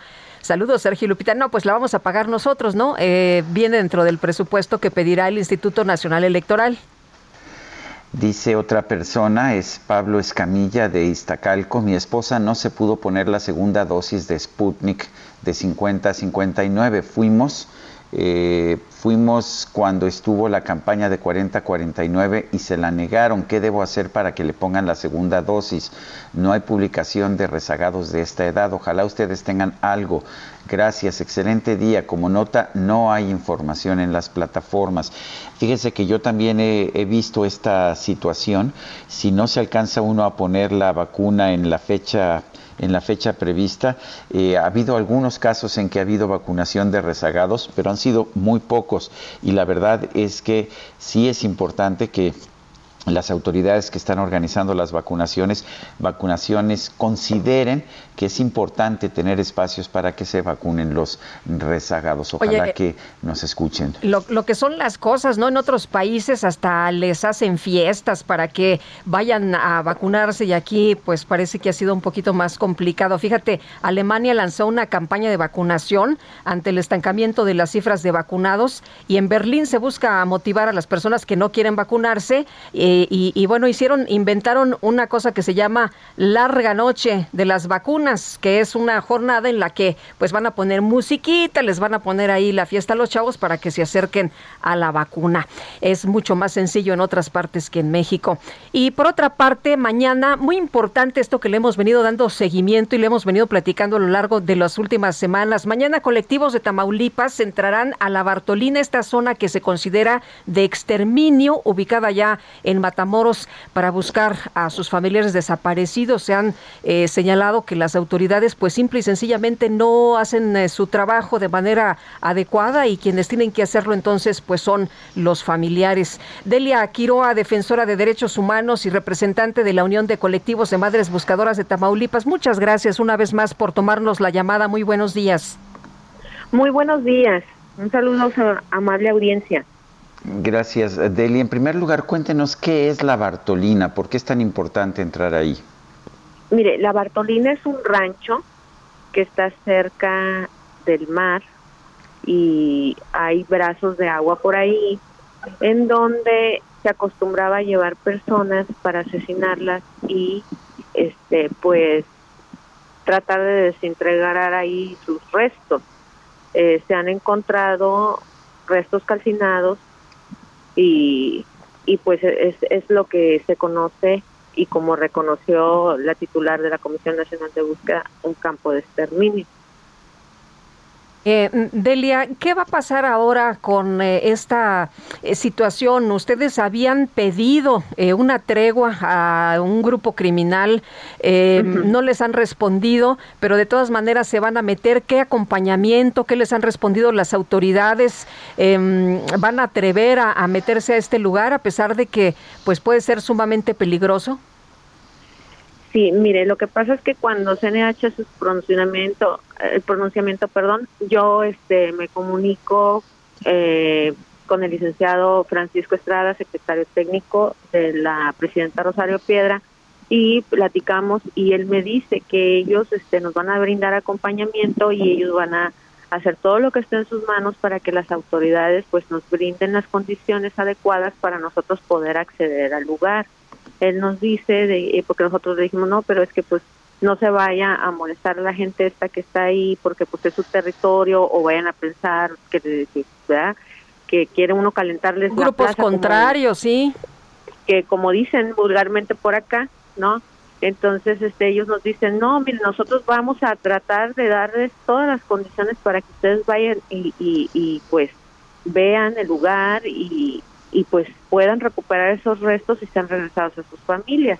O sea, ellos nos dieron el aliento y nos dieron la confianza de que iba a haber condiciones de seguridad para que nosotros pudiéramos ir, porque uno de los problemas que tuvimos y por los cuales decidimos enviar ese mensaje es la negativa de la autoridad a dar seguridad, porque sin seguridad no entran, o sea, ahí no, no se puede entrar sin seguridad y, y pues hemos visto, sí se ha batallado porque pues no hemos tenido la, seguridad aquí en Reynosa estos tres días que hemos estado aquí, eh, las 24 horas.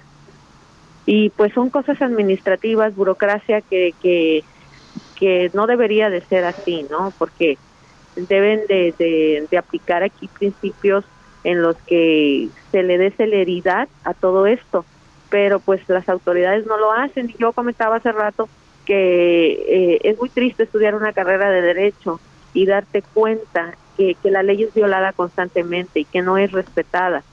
Y también decían que pues la mayoría de las autoridades no nos ayudan y los que nos quieren ayudar están atados de manos porque los superiores no se los permiten. Entonces, pues nos dejaron en una situación de total indefensión en la cual para poder nosotros hacer presión para que ellos hicieran su trabajo, tuvimos que pedir permiso para accesar al predio a esas a estas personas. Eh, este trabajo que han realizado para pues para encontrar a los familiares desaparecidos ha rendido algún fruto, o sea, o es un trabajo en el que pues se trabaja mucho y no se obtiene nada. Pues mire, sí se sí se ha obtenido. Nosotros eh, hemos recuperado tres personas pero ahí tenemos otro problema porque en el caso de una de las mamás no está segura que sean los restos de su hija porque no le hicieron prueba de ADN. Eso fue aquí en Reynosa. Entonces ahora la señora tiene la duda de que realmente sea su hija los restos que le entregaron y aparte le entregaron este puras bolsitas con huesos y le dieron un ataúd de bebé. O sea, ni siquiera le dieron la dignidad a los restos de tener un ataúd para una persona adulta. Eso nos ofendió mucho, mucho, mucho y estamos muy indignadas por eso que hizo aquí la Comisión de Víctimas de Reynosa. Eh, Delia, como aquella vez que le entregaron en bolsas de basura, ¿no? Eh, una, eh, los restos a unas personas. Y pues imagínese, o sea, ¿dónde está el trato digno al que nosotros tenemos derecho como ciudadanos? Porque todos tenemos los mismos derechos. Y este y, y un problema gravísimo que hay en estas situaciones que se recuperan los restos pero no son identificados. Y aquí las autoridades nos dicen a nosotros que eso porque no hay presupuesto. Es, eso no debería de ser un impedimento para que una familia pudiera tener paz. Claro. Entonces, sí recuperamos restos, pero no son identificados. Se trabajan predios a medias, van una semana y se dejan más o menos ahí, luego vuelven a regresar, no se trabajan exhaustivamente. Nosotros veíamos el caso en el Estado de México, que es un ejemplo, el caso de este este hombre que mataba mujeres y que las enterraba en su casa, cómo esa, esa casa se ha trabajado exhaustivamente y creo que hasta el día de hoy se sigue escarbando, se sigue trabajando ahí exhaustivamente. Incluso con equipos de la UNAM, ¿no? Sí, o sea, eso es excelente y qué bueno que esas autoridades están haciendo eso y, todos lo vemos y, y, y, lo admiramos y se los agradecemos, aunque no nos afecte directamente a nosotros. Decimos, mira, de ahí deberían de tomar un ejemplo, cómo esas autoridades están trabajando bien hasta que ya quede esa casa limpia y, y, se descarte que haya una persona más ahí.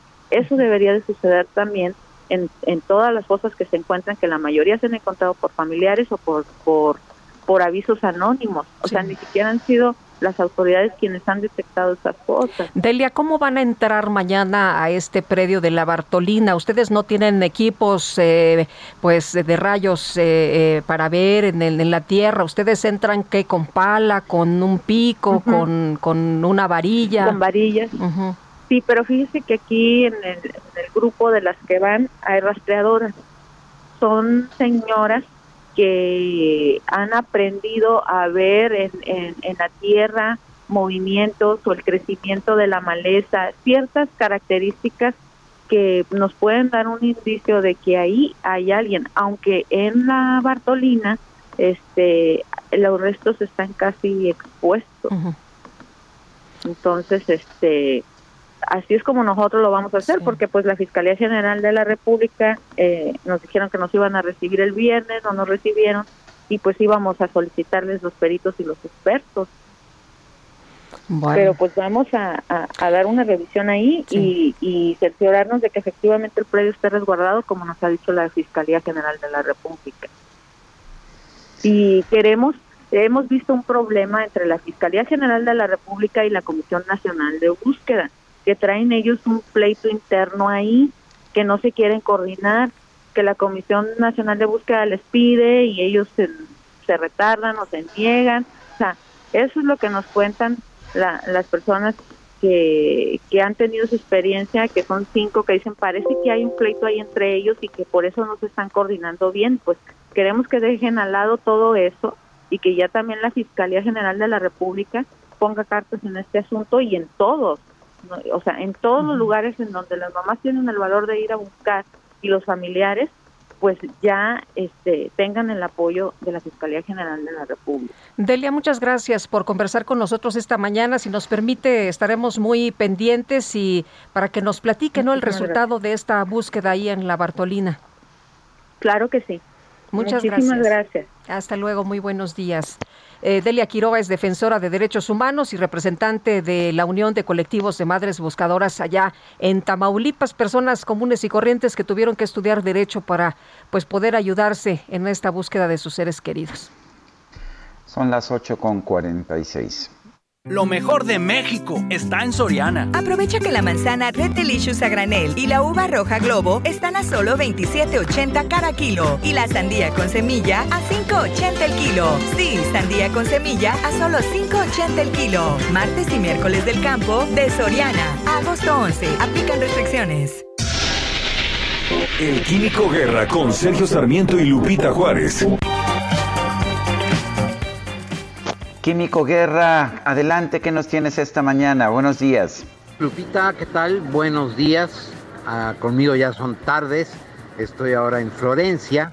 Después de haber estado en Roma, sí decidí tomarme vacaciones en esta ciudad de Florencia, verdaderamente extraordinaria, una de las ciudades emblemáticas de la cultura occidental, con esta catedral totalmente de mármol, el famoso Duomo de Fiorenza, de Firenze, y en donde se discute ya la eh, emisión de lo que se llama el pasaporte del COVID, el pasaporte verde, primera eh, plana en todos los diarios aquí en Italia, se hace eh, obligatoria la, la, enseñar el tener un pasaporte que garantice que uno tiene las dosis completas del, del COVID y si no tiene uno que enseñar en un restaurante simple, en una cafetería, tiene uno que enseñar una prueba de COVID con no más de 72 horas. Esto desde luego trae un revuelo importante debido a la inconveniencia que esto tiene.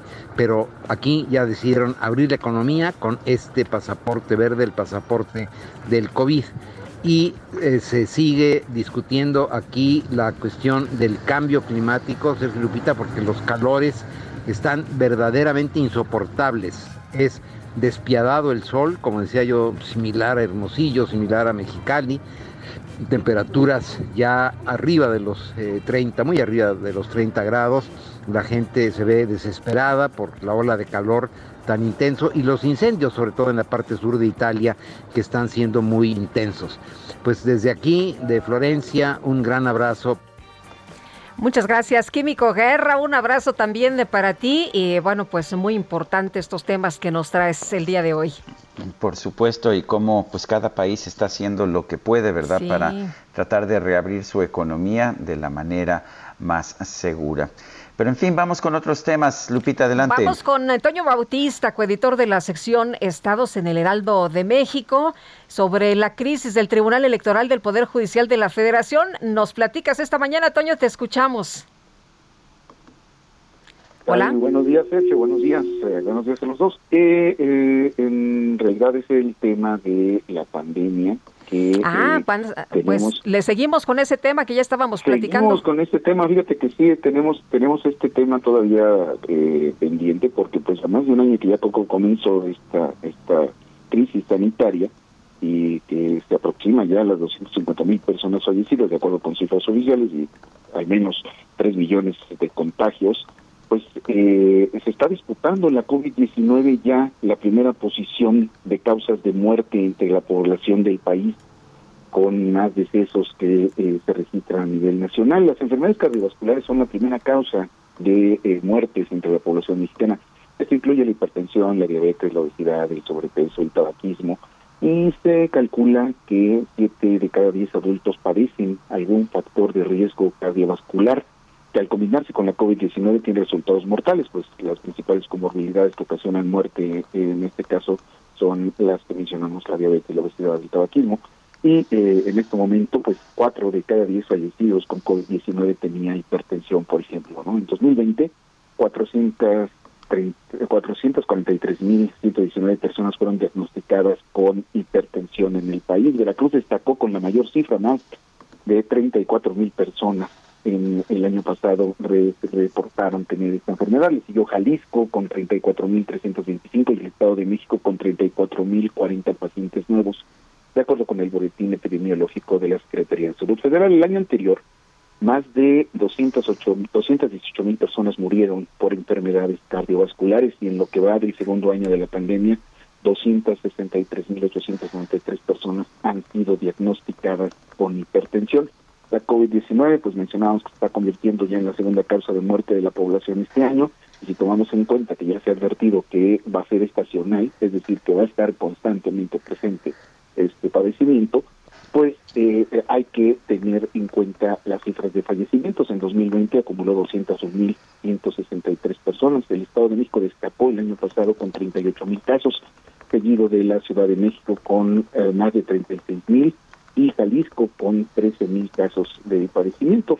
Eh, las entidades con mayor cifra de contagios pues son la Ciudad de México con más de 817 mil casos, el Estado de México con 300 mil 304.869 y Nuevo León con 151.191. La diabetes pues, es la tercera causa de muerte en México. Durante 2020 eh, eh, fueron por lo menos 151.000 personas las que murieron por este padecimiento y pues aparece este, esta enfermedad en 36% de las muertes de COVID-19. El año pasado 314 mil personas fueron diagnosticadas con este padecimiento. Aquí destaca el Estado de México con más de 36 37.893 personas, seguido de la Ciudad de México con 23.896 y Jalisco con 23.926 personas. La cuarta posición lo ocupan los tumores malignos con 90.646 decesos registrados en 2020. Los accidentes aparecen como otra de las causas que dejan los mayores decesos en el país, con al menos 43.343 casos. Además, están las enfermedades del hígado, que el año pasado ocasionaron la muerte de 41.520 personas y bueno, pues la lista no podía terminar sin mencionar la violencia que padece el país. En 2020, pues 36.579 personas fueron víctimas de homicidio doloso, de ellas 25.456 fueron por arma de fuego y en lo que va de este año pues ya suman 20.209. En la presente administración federal, 96.000 personas han muerto por esta causa y pues en este periodo, si tomamos en cuenta lo que va del sexenio, pues Guanajuato destaca con la suma más alta, 11.808 víctimas de eh, homicidio doloso, seguido del Estado de México y de Chihuahua. Así está el panorama, eh, Sergio Lupita. Muchas gracias. Hasta luego, Toño. Hasta luego, buenos días. Buenos días. En Soriana, el ahorro es para todos con la oferta de cada día. Hoy miércoles 11, dale lo mejor a tu familia. Aprovechando que la carne molida de res especial 80-20 está a 74.90 el kilo. Soriana, la de todos los mexicanos. Agosto 11 o hasta agotar existencia. Hasta 3 kilos por cliente. Aplica restricciones. Aplica en Hiper y Super.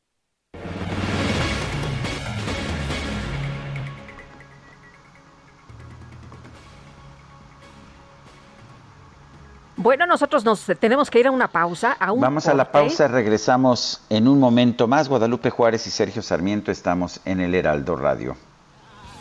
Araña contra los dedos, tierras la madeja, con el fastidio del destino y el mordisco lo dan otros. En días ensangrentadas y miradas de criminales, a grandes rasgos podría ser tú.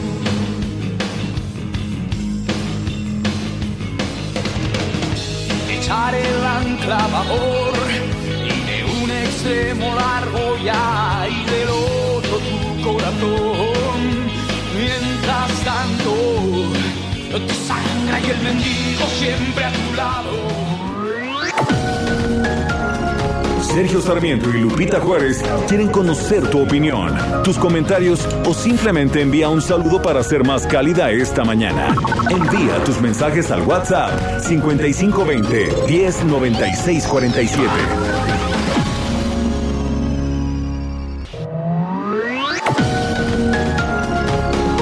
Continuamos con Sergio Sarmiento y Lupita Juárez por El Heraldo Radio.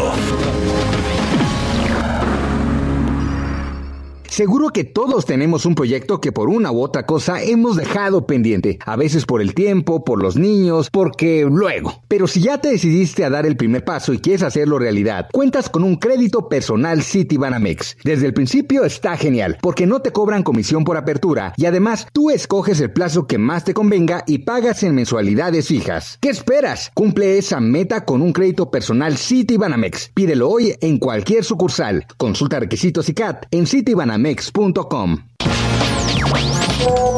Hola, muy buenos días. Soy Enrique Zanavia de Hermosillo, Sonora. Estoy en la ciudad de Guadalajara en este momento por cuestiones laborales. Me parece excelente su programa. Muchas gracias por la información. Igual ayer platicaba, estoy un poco en contra de las necedades o de las cuestiones del presidente nacional que quiere arriesgar a los maestros con el regreso a clases presencial y con una protección muy, pero muy, pero muy limitada con la vacuna que se nos puso. ¿Por qué? Porque yo también doy clases en universidades universidades de Hermosillo, Sonora. En lo personal, me parece una falta de respeto a la docencia de parte del presidente porque no se preocupa por la situación de la vacuna y lo poco protegido que estamos. Gracias.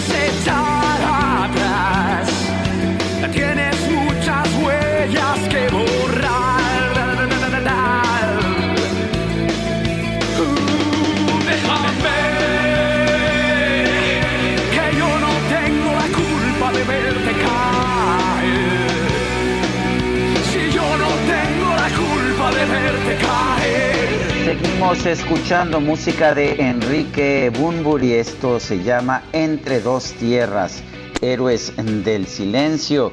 Y Nico- Nicole Levet dice, por cierto, qué gran canción. No sé qué creer.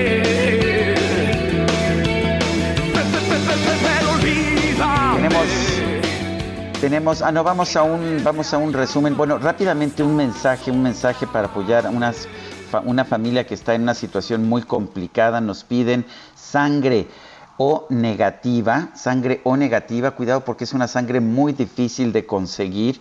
Esto es para un para una persona que necesita urgentemente esta sangre o negativa. Se trata de José Arturo Toledo Sánchez, está en el Hospital Ángeles Metropolitano, cuarto 1606. Eh, es sangre o negativo, se requiere con urgencia. Ojalá alguien alguien pueda apoyar. Es, es una de las sangres más difíciles, de, de los tipos de sangre más difíciles de obtener. Ojalá que alguien pueda conseguirlo.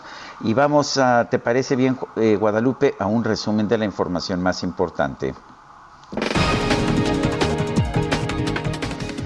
Desde Palacio Nacional, Ana Elizabeth García Vilchis, la presentadora de la sección ¿Quién es quién en las mentiras?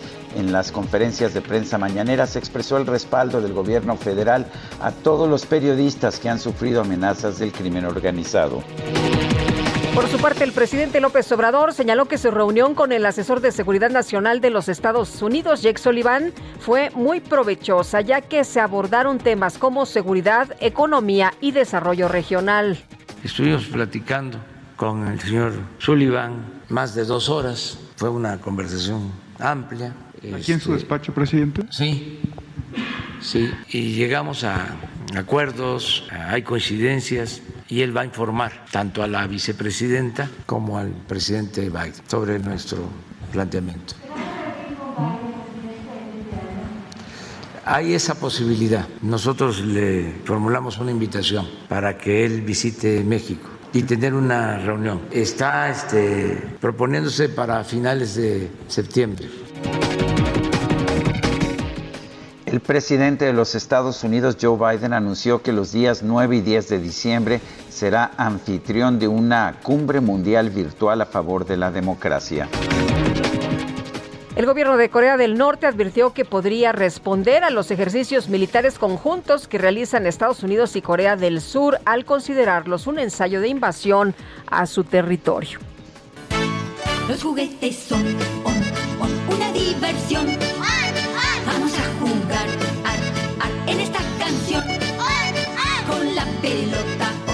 Bueno, pues en redes sociales se hizo viral un video que compartió una mujer de Estados Unidos.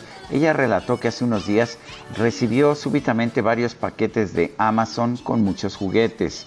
Al principio pensó que era un regalo, pero después descubrió que sus hijas le habían pedido ayuda al asistente virtual Alexa para comprar todos los juguetes que querían para Navidad con su tarjeta de crédito. Y bueno, pues se gastaron 700 dólares. Esta que tiene corneta. Y'all know how much money y'all done spent? Seven hundred dollars. Seven hundred dollars off of my money. Oh, it's going down. No, pues yo también me hubiera enojado, Sergio. Son 700 dólares, no inventes. Pero qué listas las niñas, ¿eh? A ver, Pues, ¿vieron la manera? Alexa.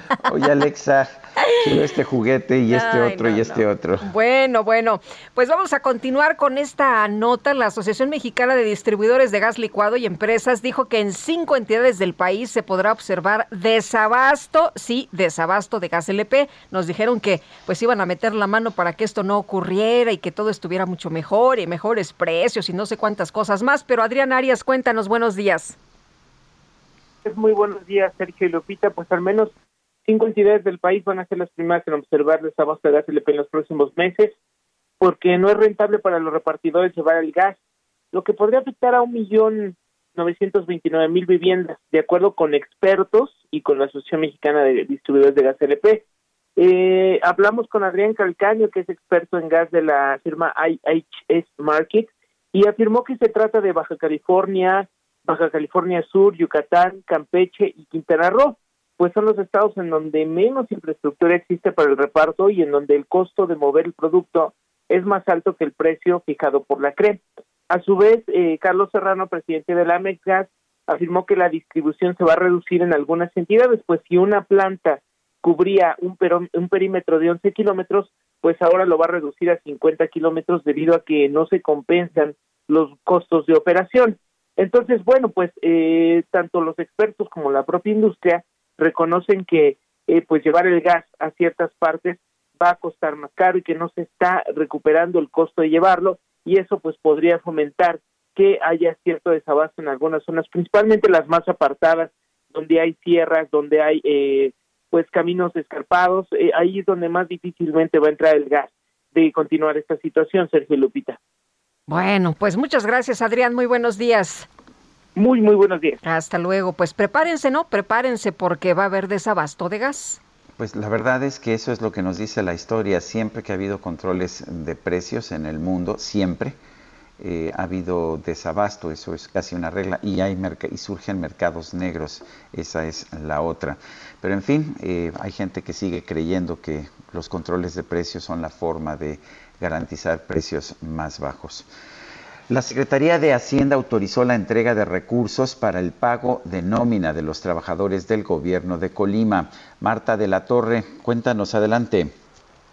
Así es, ¿qué tal Sergio? ¿Qué tal Lupita? Pues el día de ayer, tal como lo había informado el gobernador José Ignacio Peralta Sánchez, eh, sostuvieron una reunión en las oficinas de la Secretaría de Hacienda después de detener la promesa del presidente Andrés Manuel López Obrador respecto a que se les iban a otorgar este recurso. A esta reunión también asistió la gobernadora electa Indira Vizcaíno Silva y bueno, este tuvo eh, precisamente la respuesta del compromiso de la Secretaría de Hacienda de que se estaría entregando lo antes posible, pues lo correspondiente para los pagos pendientes de la segunda quincena de julio, así como eh, pues bueno, también se pidió el monto necesario para el pago de la primera quincena de agosto y el resto de las quincenas de lo que tiene de lo que resta de esta administración. La Secretaría de Hacienda les informó que deberán cumplir con los procedimientos administrativos y legales para que eh, pues se realice todo este trámite, por lo que eh, sería radicado este dinero hasta la próxima semana. Sin embargo, pues aseguran que se hará lo antes posible.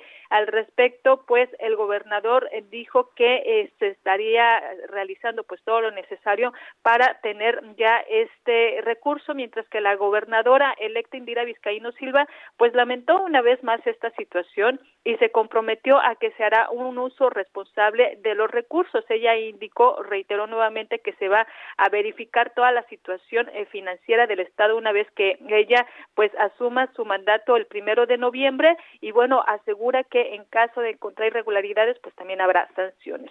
Es la información, Sergio Lupita. Marta de la Torre, muchísimas gracias. Gracias, buen día. Hasta luego, muy buenos días. Y ahora sí, vamos a hablar de la crisis del Tribunal Electoral del Poder Judicial de la Federación y ya está listo para ello Agustín Basabe, nuestro analista político en este espacio. Agustín, buenos días. Buen día, Lupita. Buen día, Sergio.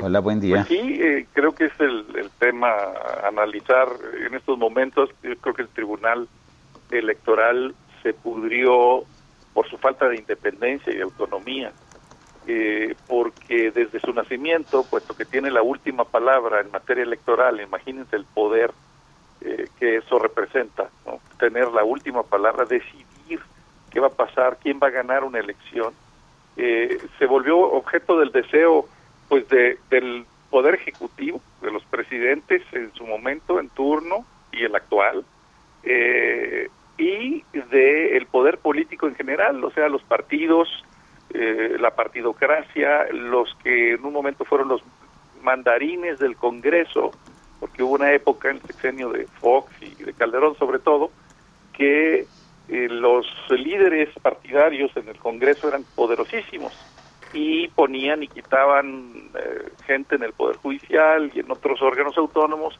eh, y eso les daba mucha fuerza a la hora de... Pero todos los partidos, ¿eh? Todos los partidos participaban. ¿Perdón? Todos los partidos participaron. Ah, claro, claro. Y, y esa subordinación del Tribunal Electoral, que fue tripulado por eh, presidentes eh, de la República, por líderes partidistas, eh, en fin, que no tenía la autonomía que debía de tener, creo que fue lo que lo, lo mermó, lo socavó hasta llegar a la descomposición en la que está ahora.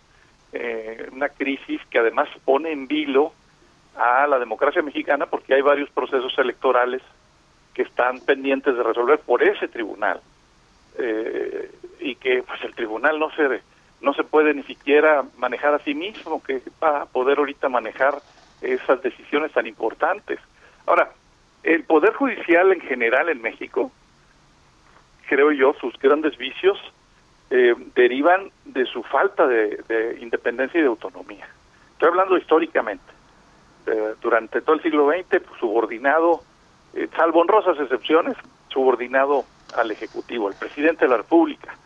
Eh, después, como dije, ya en este siglo, eh, subordinado también a los mandarines, a los líderes de los partidos políticos que ponían y quitaban este, eh, magistrados o incluso ministros de la Suprema Corte.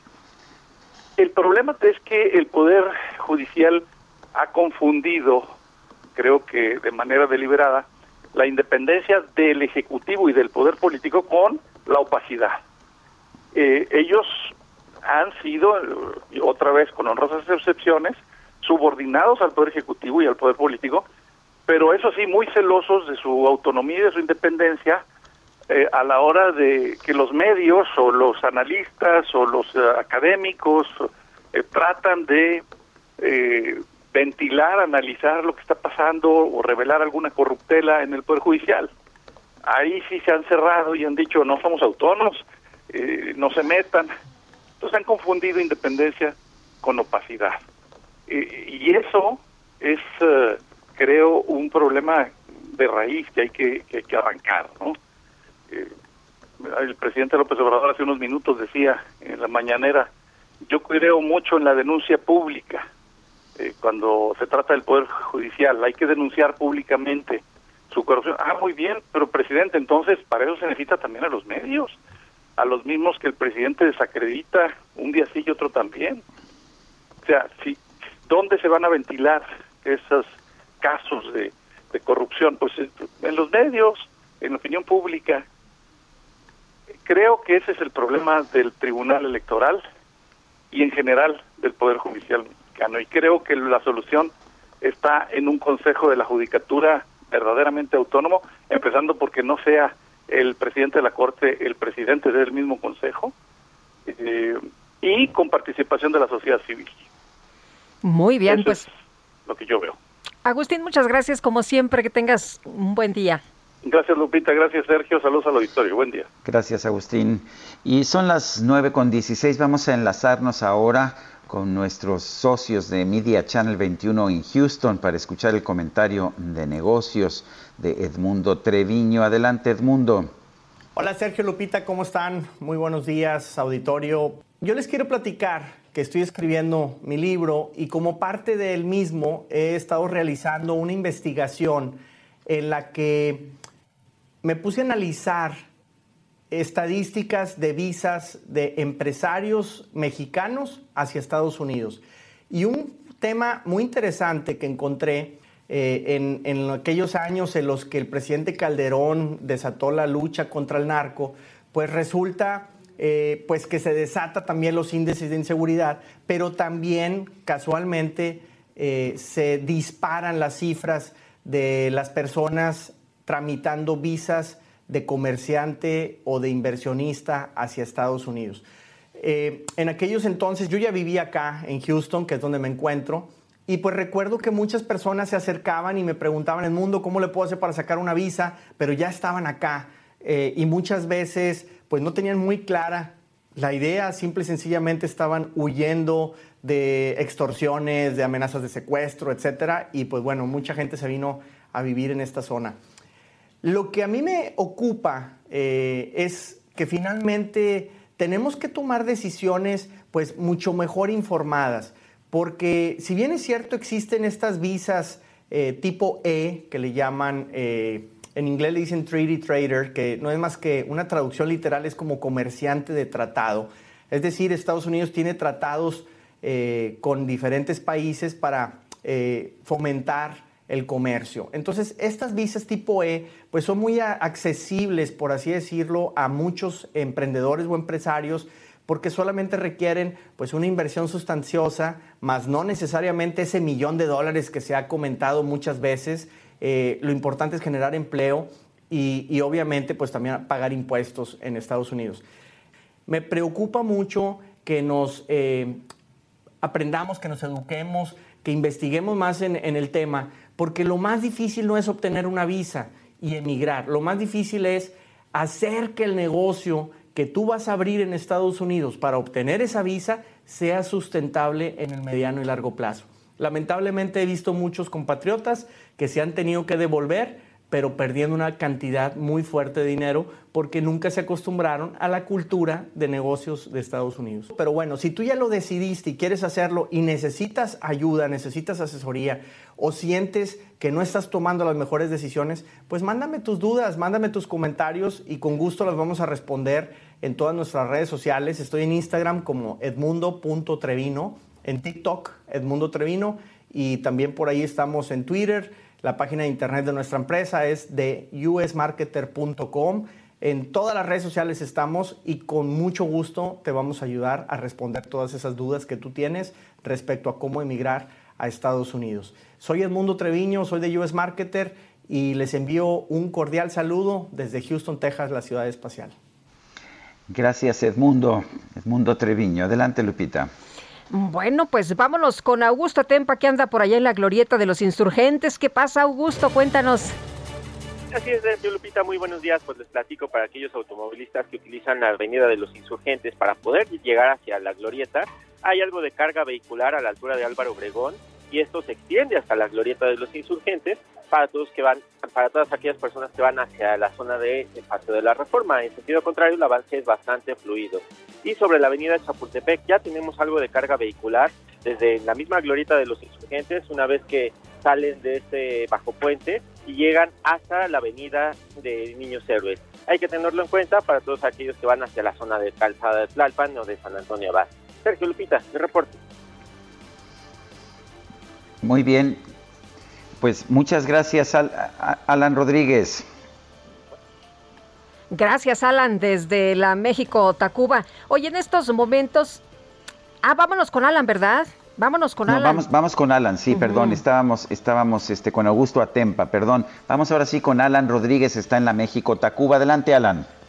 Sergio Lupita, muy buenos días. Afortunadamente ya se liberó la vialidad de la calzada México-Tacuba a la altura del circuito interior. Y es que hasta hace unos minutos se encontraban vehículos de emergencia laborando para liberar un tráiler, perdón, un camión de la basura, el cual se quedó atascado en una zanja de las obras que se están realizando en este punto. Este hecho ocurrió al cruce con la calle de Lauro Aguirre en la colonia Agricultura, muy cerca del metro normal. Afortunadamente ya se encuentra en estos momentos restablecida la circulación para todos nuestros amigos automovilistas que se desplacen con rumbo hacia la zona de la avenida Cuitláhuac. Por lo pronto, el reporte que tenemos. Muy bien, gracias Alan. Continuamos al pendiente, buen día. Buenos días, ¿y dónde andas? Daniel Magaña, ¿qué tal? ¿Qué tal, Lupita Sergio? Muy eh, buenos días. Pues información vehicular de la zona de la Avenida Cafetales, el tramo del eje 3 Oriente, con algo de carga vehicular para quien se desplaza, pues de la zona de Xochimilco es una pues de las opciones que las personas que viven la zona del barrio 18, en la zona sur de la ciudad, en la zona también del anillo periférico sur, utilizan para trasladarse como alternativa hacia la zona de la calzada de Tlalpan. Bueno, pues este eje vial, pues con algo de carga vehicular para cruzar la zona de la calzada del hueso, pero a partir de aquí es una muy buena opción este eje troncal metropolitano para desplazarse hacia la zona de Tasqueña o más adelante utilizarlo para poder incorporarse hacia la zona del circuito interior o bien trasladarse hacia la zona de la avenida Fray Servando. Ese reporte, buen día. Gracias, Daniel. Bueno, y en otros temas se dio a conocer esta mañana, en las primeras horas de esta mañana, que el Senado de los Estados Unidos ha ratificado a Ken Salazar como embajador de la Unión Americana en México. Este cargo, vale la pena señalar, quedó vacante cuando terminó la gestión de Christopher Landau, el embajador muy simpático a propósito, muy este tuitero. muy tuitero, muy titero, que era el representante del gobierno de Donald Trump, eh, Ken Salazar, quien es eh, en realidad él es estadounidense, pero viene de una familia hispana desde pero que está establecida ya en los Estados Unidos desde hace mucho tiempo se le, se le presenta usualmente como mexicano estadounidense en realidad es de una familia estadounidense desde hace generaciones de las que estaban ahí antes de que incluso empezara el gobierno el gobierno de los Estados Unidos en esas zonas que fueron eh, mexicanas. Es ex senador eh, y fue miembro del gabinete de Barack Obama. Bueno, y Marcelo Ebrard, nuestro canciller, ha escrito hace apenas tres minutos en su cuenta de Twitter felicitaciones a Kenneth Lee Salazar, nuevo embajador de los Estados Unidos de América en nuestro país. Buena noticia para las estrechas relaciones que existen entre las administraciones encabezadas por los presidentes López Obrador y Biden. Y en su conferencia de prensa mañanera, el presidente de la República, Andrés Manuel López Obrador, eh, hizo, señaló los programas de radio con más menciones del presidente. A nosotros, Sergio y Lupita, en el Heraldo Radio, eh, señala que tuvimos 18 menciones negativas y 9 positivas.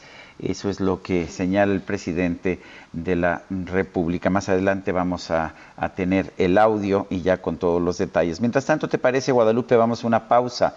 Regresamos en un momento más. Estamos en el Heraldo Radio. Ya sabe usted que aquí pues siempre hay menciones positivas y negativas de todo el mundo, aunque solemos ser más negativos, siempre lo hemos sido siempre, ¿verdad? Pues sí, Sergio, hay que de todos eh, señalarlo, hay que señalarlo cuando es necesario, ¿no? Eh, ya sabes que pues se quejan, se quejan los políticos porque ellos quisieran que siempre hables bien, pero pues a veces no se puede. Bueno, vamos a una pausa, regresamos. No voy a opinar. Otra vez.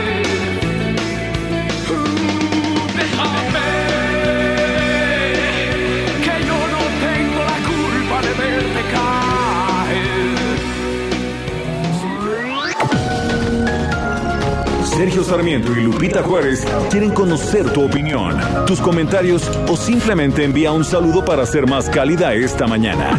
Envía tus mensajes al WhatsApp 5520 109647.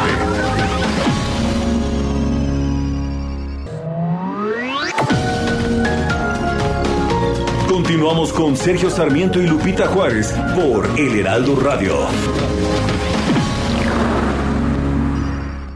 Amigos del Heraldo Radio, con Citibanamex y Bancanet Empresarial, estás a un paso de hacer crecer tu empresa, porque puedes realizar operaciones en cualquier lugar y en cualquier momento desde el portal. Conoce tu saldo o descarga tu estado de cuenta desde donde estés. Conoce más sobre Bancanet Empresarial y aprovecha todos los beneficios y herramientas que diseñamos para resolver tus necesidades y las de tu empresa. Citibanamex, cada paso cuenta. Continuamos con Sergio Sarmiento y Lupita Juárez.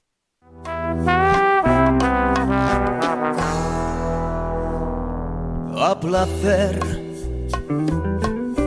puedes tomarte el tiempo necesario.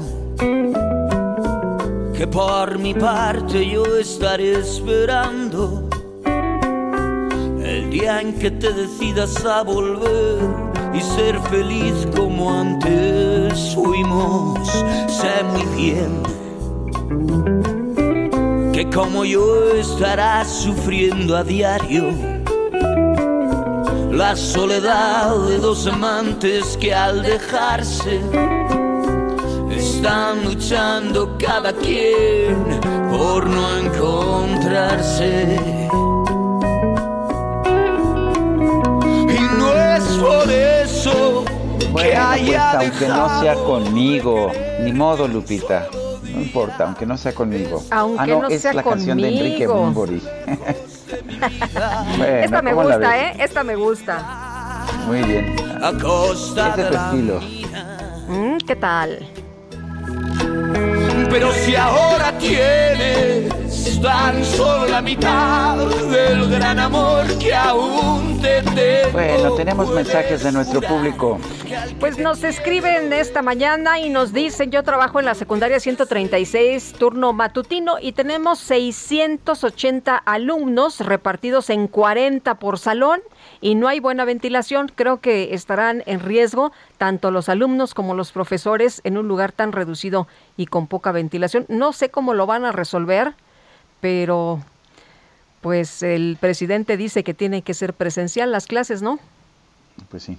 Debi- Debiera ser, ah, más bien, hay que regresar a clases, hay que ver que se tengan los protocolos y las escuelas que puedan cumplir los protocolos son las que regresan a clases. Me parece, no se trata de que, como son órdenes de arriba, pues entonces hay que hacerlo. En fin, eh, dice otra persona, eh, a ver, no, le veo el nombre, pero dice lo siguiente, se me hace muy incoherente e irresponsable que estando en el semáforo rojo sigan haciendo fiestas en el jardín etnobotánico aquí en Oaxaca. Aquí el COVID es elitista. Saludos y cuídense mucho. Bueno, pues ah, son las 9 con 33 minutos. Lo mejor de México está en Soriana. Aprovecha que la manzana Red Delicious a granel y la uva roja Globo están a solo 27.80 cada kilo y la sandía con semilla a 5.80 el kilo. Sí, sandía con semilla a solo 5.80 el kilo. Martes y miércoles del campo de Soriana. Agosto 11. Aplican restricciones. La micro deportiva. Atención. ¿Nos escucha? ¿Nos escucha? Perfectamente. Algún tiempo atrás.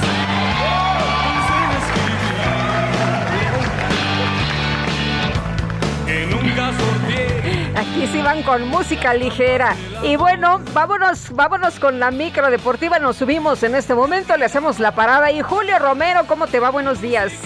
Muy bien, Sergio Lupita, muy buenos días, qué placer saludarles. Efectivamente, súbale, súbale a la información el día de hoy. El Paris Saint Germain anunció de manera oficial la contratación del astro argentino Lionel Messi luego de la salida del Barcelona en el fútbol español.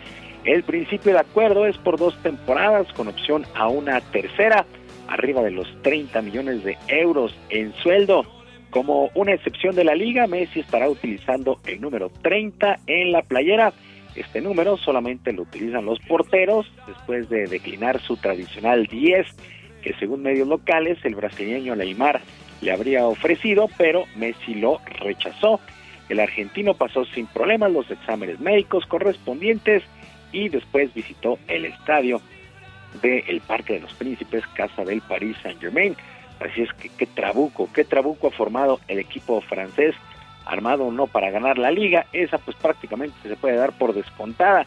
El equipo se armó para ganar la Champions League. Vamos a ver qué sucede. Je ne comprends pas. Dinero, dinero no, no significa títulos. Como lo que hacen los Tigres de Alao de Nuevo León, tres, tres goles por cero ante el Seattle Saunders y fueron eliminados en los cuartos de final de la League's Cup, este evento que disputan equipos mexicanos de la Liga MX y equipos estadounidenses de la MLS. Rubén Ruidíaz, Montero y Nicolás Lodeiro marcaron para el equipo del Seattle en un juego bastante tranquilo para ellos. Incluso hubo algunos altercados al interior de Tigres después de esta derrota. Por lo pronto, Miguel Herrera, nuevo timonel de los felinos, salió a reconocer que fueron superados y a quejarse del torneo, también del arbitraje.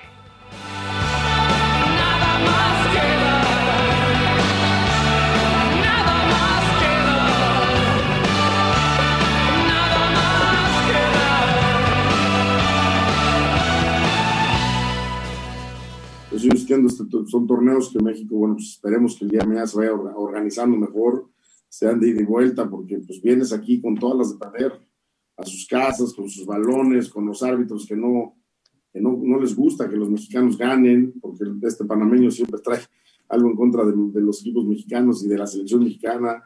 Eh, venimos a una cancha buena, un público que no es tan hostil, pero, pero al final de cuentas seguimos eh, pensando que venimos a, a, jugar con todo en contra y con la obligación de ganar siempre. ¿no? Y no encuentro nada, nada. Con el plantel que tiene Miguel Herrera, por supuesto que está obligado a ganarlo todo. Por su parte, los Esmeraldas de León golearon 6 por 1 al Sporting Kansas City. Ellos sí, sin mayores problemas. Para el día de hoy, los Pumas, los Pumas de la universidad, estarán enfrentando a New York City a las 7 de la noche, tiempo del centro de nuestro país. Y Ana Gabriela Guevara, directora general de la CONADE, aseguró que no puede prometer medallas ya que ella no es la que compite luego de lo que ha sido la actuación de la delegación de nuestro país en los Juegos Olímpicos allá en Japón. La funcionaria había pronosticado 10 preseas y una actuación histórica fuera del territorio nacional, pero los resultados estuvieron lejos de lo esperado. Aseguró que hubo varios cuartos lugares que debieron ser medalla, por lo que calificó de buenos estos juegos, pues así las cosas con Ana Gabriela Guevara, eso sí, en la ceremonia de abanderamiento, pues aseguró que estas 10 medallas y la actuación histórica, pues sí, la verdad es que se quedó muy lejos. En otras cosas, el español Rafael Nadal, el número 4 del mundo, se retiró del Masters 1000 de tenis de Toronto a un día de su debut en este evento debido a una lesión crónica en el pie izquierdo. Los organizadores dieron a conocer que su lugar será ocupado en el sorteo por su compatriota Feliciano López. Nadal no jugó Wimbledon, tampoco estuvo en los Juegos Olímpicos, por lo que su duelo fue en la tercera ronda del torneo de Washington la semana pasada, donde por cierto perdió ante el, el sudafricano Lloyd Harris. Así es que continúan los problemas para Rafael Nadal, también para Roger Federer, y se acerca ya el abierto de los Estados Unidos, el cuarto y último Grand Slam de la temporada.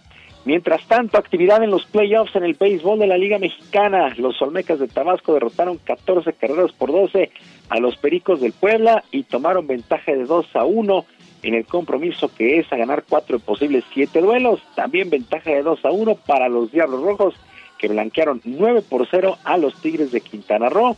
Los Rieleros de Aguascalientes 6 por 5 sobre los Toros de Tijuana en otro juegazo.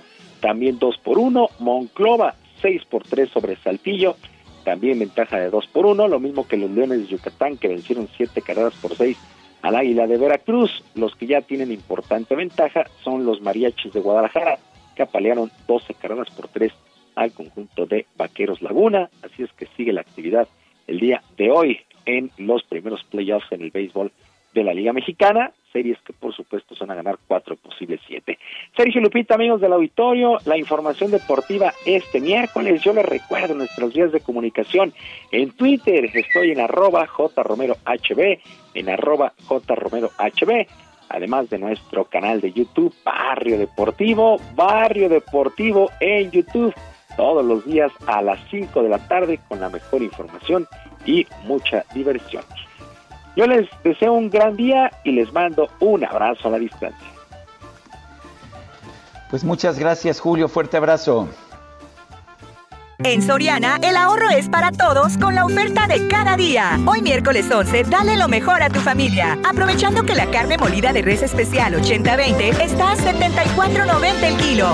Soriana, la de todos los mexicanos. Agosto 11 o hasta agotar existencia. Hasta 3 kilos por cliente. Aplica restricciones. Aplica en Hiper y Super. Esta mañana el presidente López Obrador aseguró que es necesario renovar los contenidos de los libros de texto gratuitos para incluir lo que denominó un enfoque humanista en el sistema educativo del país. Tenemos que revisar los contenidos de los libros porque Los actuales contenidos tienen que ver con una concepción que predominó durante mucho tiempo. Se inscriben esos contenidos en lo que fue la llamada política económica neoliberal. Y esa política tiene como eh, eje, como esencia, el individualismo, el salir adelante sin escrúpulos morales de ninguna índole, el poner por encima de todo lo material. Bueno, y por otro lado, el presidente López Obrador lamentó el asesinato del fiscal indígena Gregorio Pérez Gómez en San Cristóbal, Chiapas. Aseguró que ya se realiza la investigación correspondiente. El Senado de los Estados Unidos ha ratificado, lo hizo hoy temprano en la mañana, al ex legislador demócrata Ken Salazar como nuevo embajador de la Unión Americana en México. Y la Organización Mundial de la Salud anunció el comienzo de un ensayo clínico en 52 países para evaluar la eficacia de tres medicamentos antiinflamatorios, escuche usted, como posibles tratamientos para el COVID-19. La neta no me cuidaba, no tengo excusas. Lo acepto, rompí la dieta y pues me valió. ¿Y saben qué? Estuve comiendo mal, Bueno, pues fíjese, en Japón un negocio de comida rápida llamado Demaekan emprendió acciones legales en contra de varios de sus clientes. ¿Y por qué?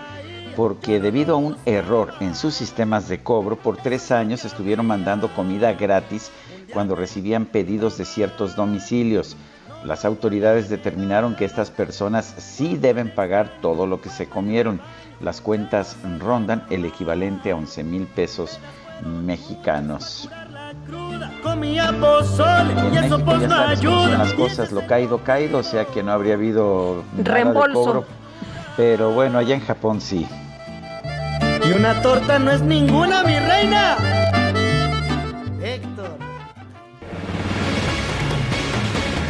Oye, los japoneses son realmente de una ética impresionante. ¿eh? Eh, Sí. Si no es tuyo, es de alguien más. Esa es la filosofía, así que no lo puedes tomar. Oye, eh, fíjate que el diputado potosino Pedro César Carrizales Becerra, quien conocemos como el Mijis, fue internado de urgencia debido a complicaciones en su estado de salud. Él tiene cáncer y a través de la cuenta de Twitter que él eh, pues maneja, eh, se dio a conocer que eh, pues se informaba que el diputado Carrizales El Vigis había sido internado de urgencia por complicaciones. Eh, dicen en su cuenta de Twitter, les mantendremos informados, les mantendremos al tanto por este medio. El 19, apenas el 19 de julio, se presentó eh, a la sesión extraordinaria del Pleno del Congreso del Estado, luego de solicitar licencia para buscar una diputación federal que finalmente no pudo obtener. El Mijis había dado a conocer que el cáncer por el que fue tratado durante año y tres meses y del que fue operado en septiembre, pues nunca, nunca se fue y ahorita está internado, está grave. Bueno, y vale la pena hablando de internamientos eh, hospitalarios mencionar dos casos muy dis- distintos eh, del mundo del espectáculo. Por una parte, Patti Navidad está muy grave eh, tras eh, una baja en su oxigenación. Vale la pena señalar que Patti Navi- Navidad había pues rechazado a través de redes sociales eh, que, que, en primer lugar que el COVID fuera realmente un, un problema. Eh, había, había señalado también que pues que el, que el COVID no existía, que era un instrumento de dominación de los distintos gobiernos. Y bueno, pues esto no la cuidó, por supuesto, del, del COVID y ahora se encuentra entubada y se encuentra muy grave, se encuentra grave después de esta de este problema de oxigenación. Por otra parte, y es un caso pues completamente distinto, ayer Pedro Sola, el, el ah, conductor, un- uno de los coconductores de, de, pues, del programa Ventaneando, uno de los de más larga duración en el mundo del espectáculo, dice lo siguiente en su cuenta de Twitter, amigos, di positivo a COVID-19, pero gracias a que estoy vacunado, solo sufro un leve catarro. Esa es la diferencia entre estar descansando en casa y estar entubado en un hospital con peligro de perder la vida. Vacúnense, es gratis y salva vidas, piénsenlo. pues fíjate, una posición. Pues es la diferencia, ¿no, Sergio? Todas las personas que han estado vacunadas y que han tenido COVID es lo que han referido, que, que sí les dio, pero no tan fuerte, a diferencia de quienes no están vacunados. Bueno, pues vamos con otros temas. Lupita, adelante. Pues tenemos en la línea telefónica a Alfredo Ataide, productor del grupo Circo Ataide, y es que van a regresar a la carpa Astros. Alfredo, gracias por tomar nuestra llamada. Buenos días. Hola, buenos días. Muchas gracias a ustedes. Pues sí, aquí Eh, estamos y- muy contentos. Pues cómo no, Alfredo, porque finalmente es toda una tradición y es, hay muchísimas familias que dependen de estas actividades. Cuéntanos, eh, ¿qué se va a presentar? ¿Qué es Bardum el Show?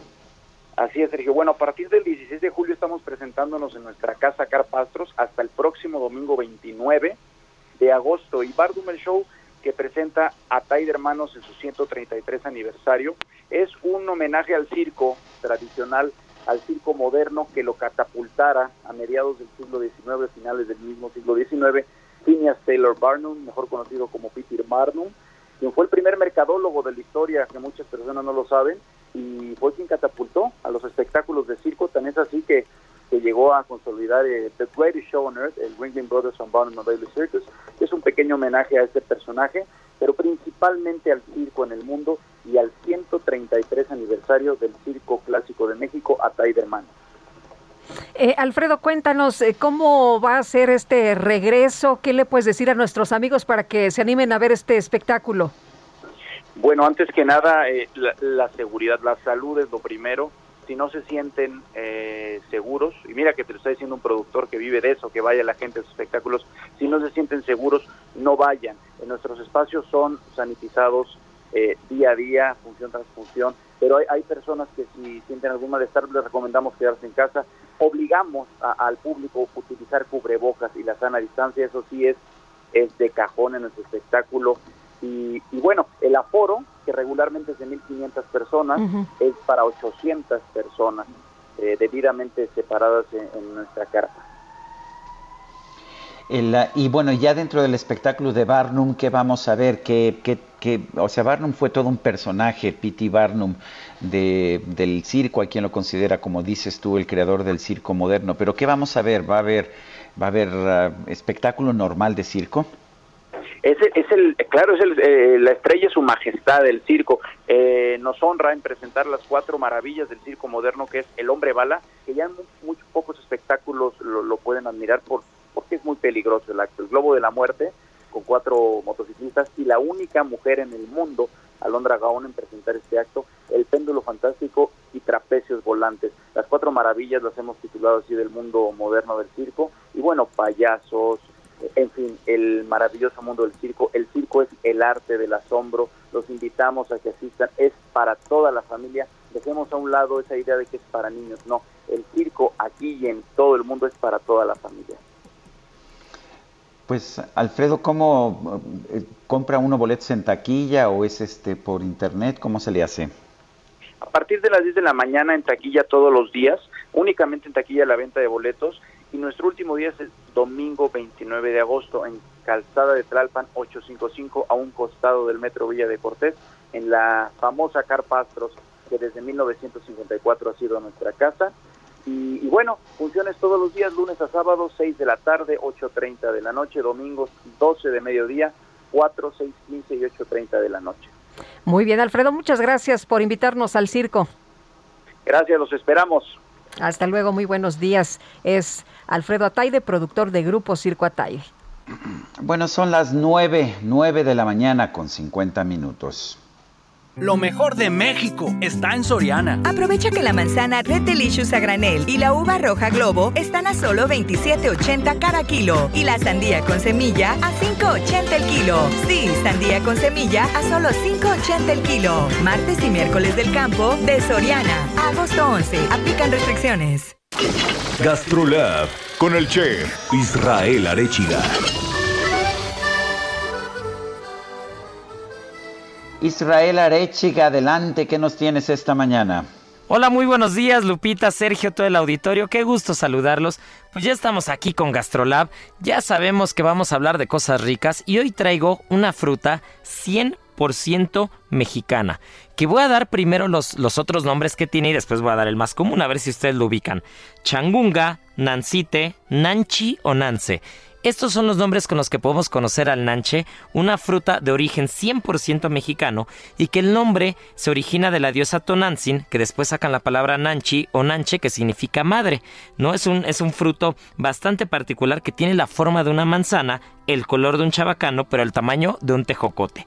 Tiene un poco de todo, es, una, es una fruta que desde la época prehispánica ya se consumía y que por ejemplo Guerrero es el principal estado, estado productor, pero también Michoacán, Nayarit, Chiapas, Yucatán y Quintana Roo la van a producir.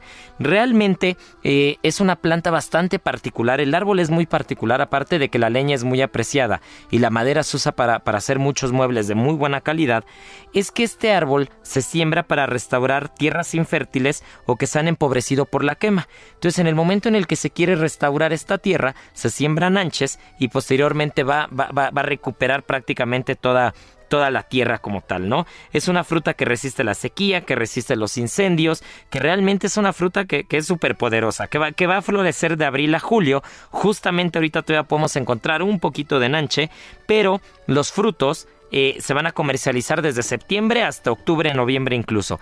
Eh, uno de los datos curiosos es que el nanche es una de las frutas que se usa para, que se fermenta para hacer tepache, ¿no? Entonces el tepache lo vamos a encontrar, habrá lugares en que los vamos a encontrar en unos vasos como de litro y que les llaman troles.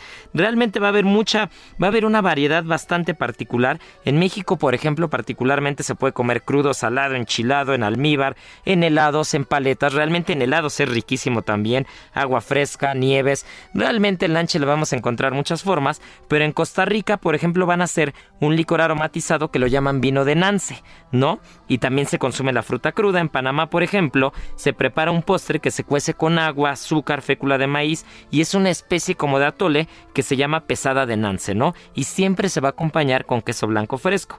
En, Iguara, en Nicaragua, por ejemplo, se hace un caramelo con el, con el nancito, con el nance y es uno de los dulces típicos de Nicaragua. Y bueno, así podemos ir por todos los países eh, centroamericanos y vamos a encontrar siempre preparaciones diferentes, pero bueno, es un fruto 100% mexicano que hay que consumir porque a veces lo tenemos un poquito olvidado por ahí y que aparte puede ser un buen aliado en la salud, ya que se dice que puede contrarrestar infecciones gastrointestinales, puede ayudar para enfermedades de la piel, para padecimientos degenerativos, pulmonares, para fortalecer el sistema inmunológico e incluso tiene un aporte de vitamina K que puede ayudar a fortalecer los huesos y prevenir la artritis. Así que bueno, pues tenemos un fruto eh, nacional que tiene muchas variedades, que tiene muchas formas de prepararlo, que realmente forma parte eh, de esta canasta para hacer dulces típicos mexicanos, grandes postres mexicanos. Así que ya saben, echarse una buena paletita, una buena nieve, un buen helado o echárselo crudo, pero hay que rescatar estos frutos que no se pierdan. Celebremos al lanche como lo que es, como una gran fruta.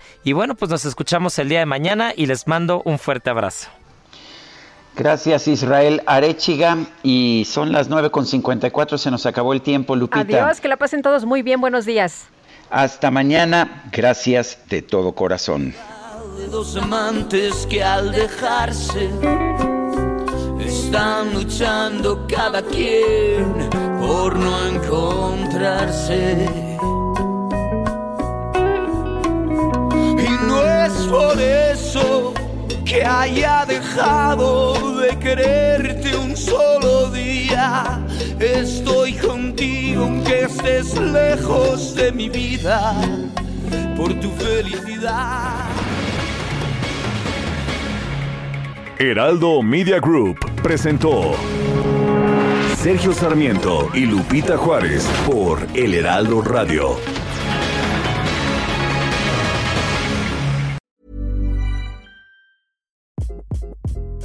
Hi, this is Craig Robinson from Ways to Win, and support for this podcast comes from Invesco QQQ, the official ETF of the NCAA. The future isn't scary. Not realizing its potential, however, could be. Just like on the recruiting trail, I've seen potential come in many forms as a coach. Learn more at Invesco.com slash QQQ. Let's rethink possibility. Invesco Distributors, Inc.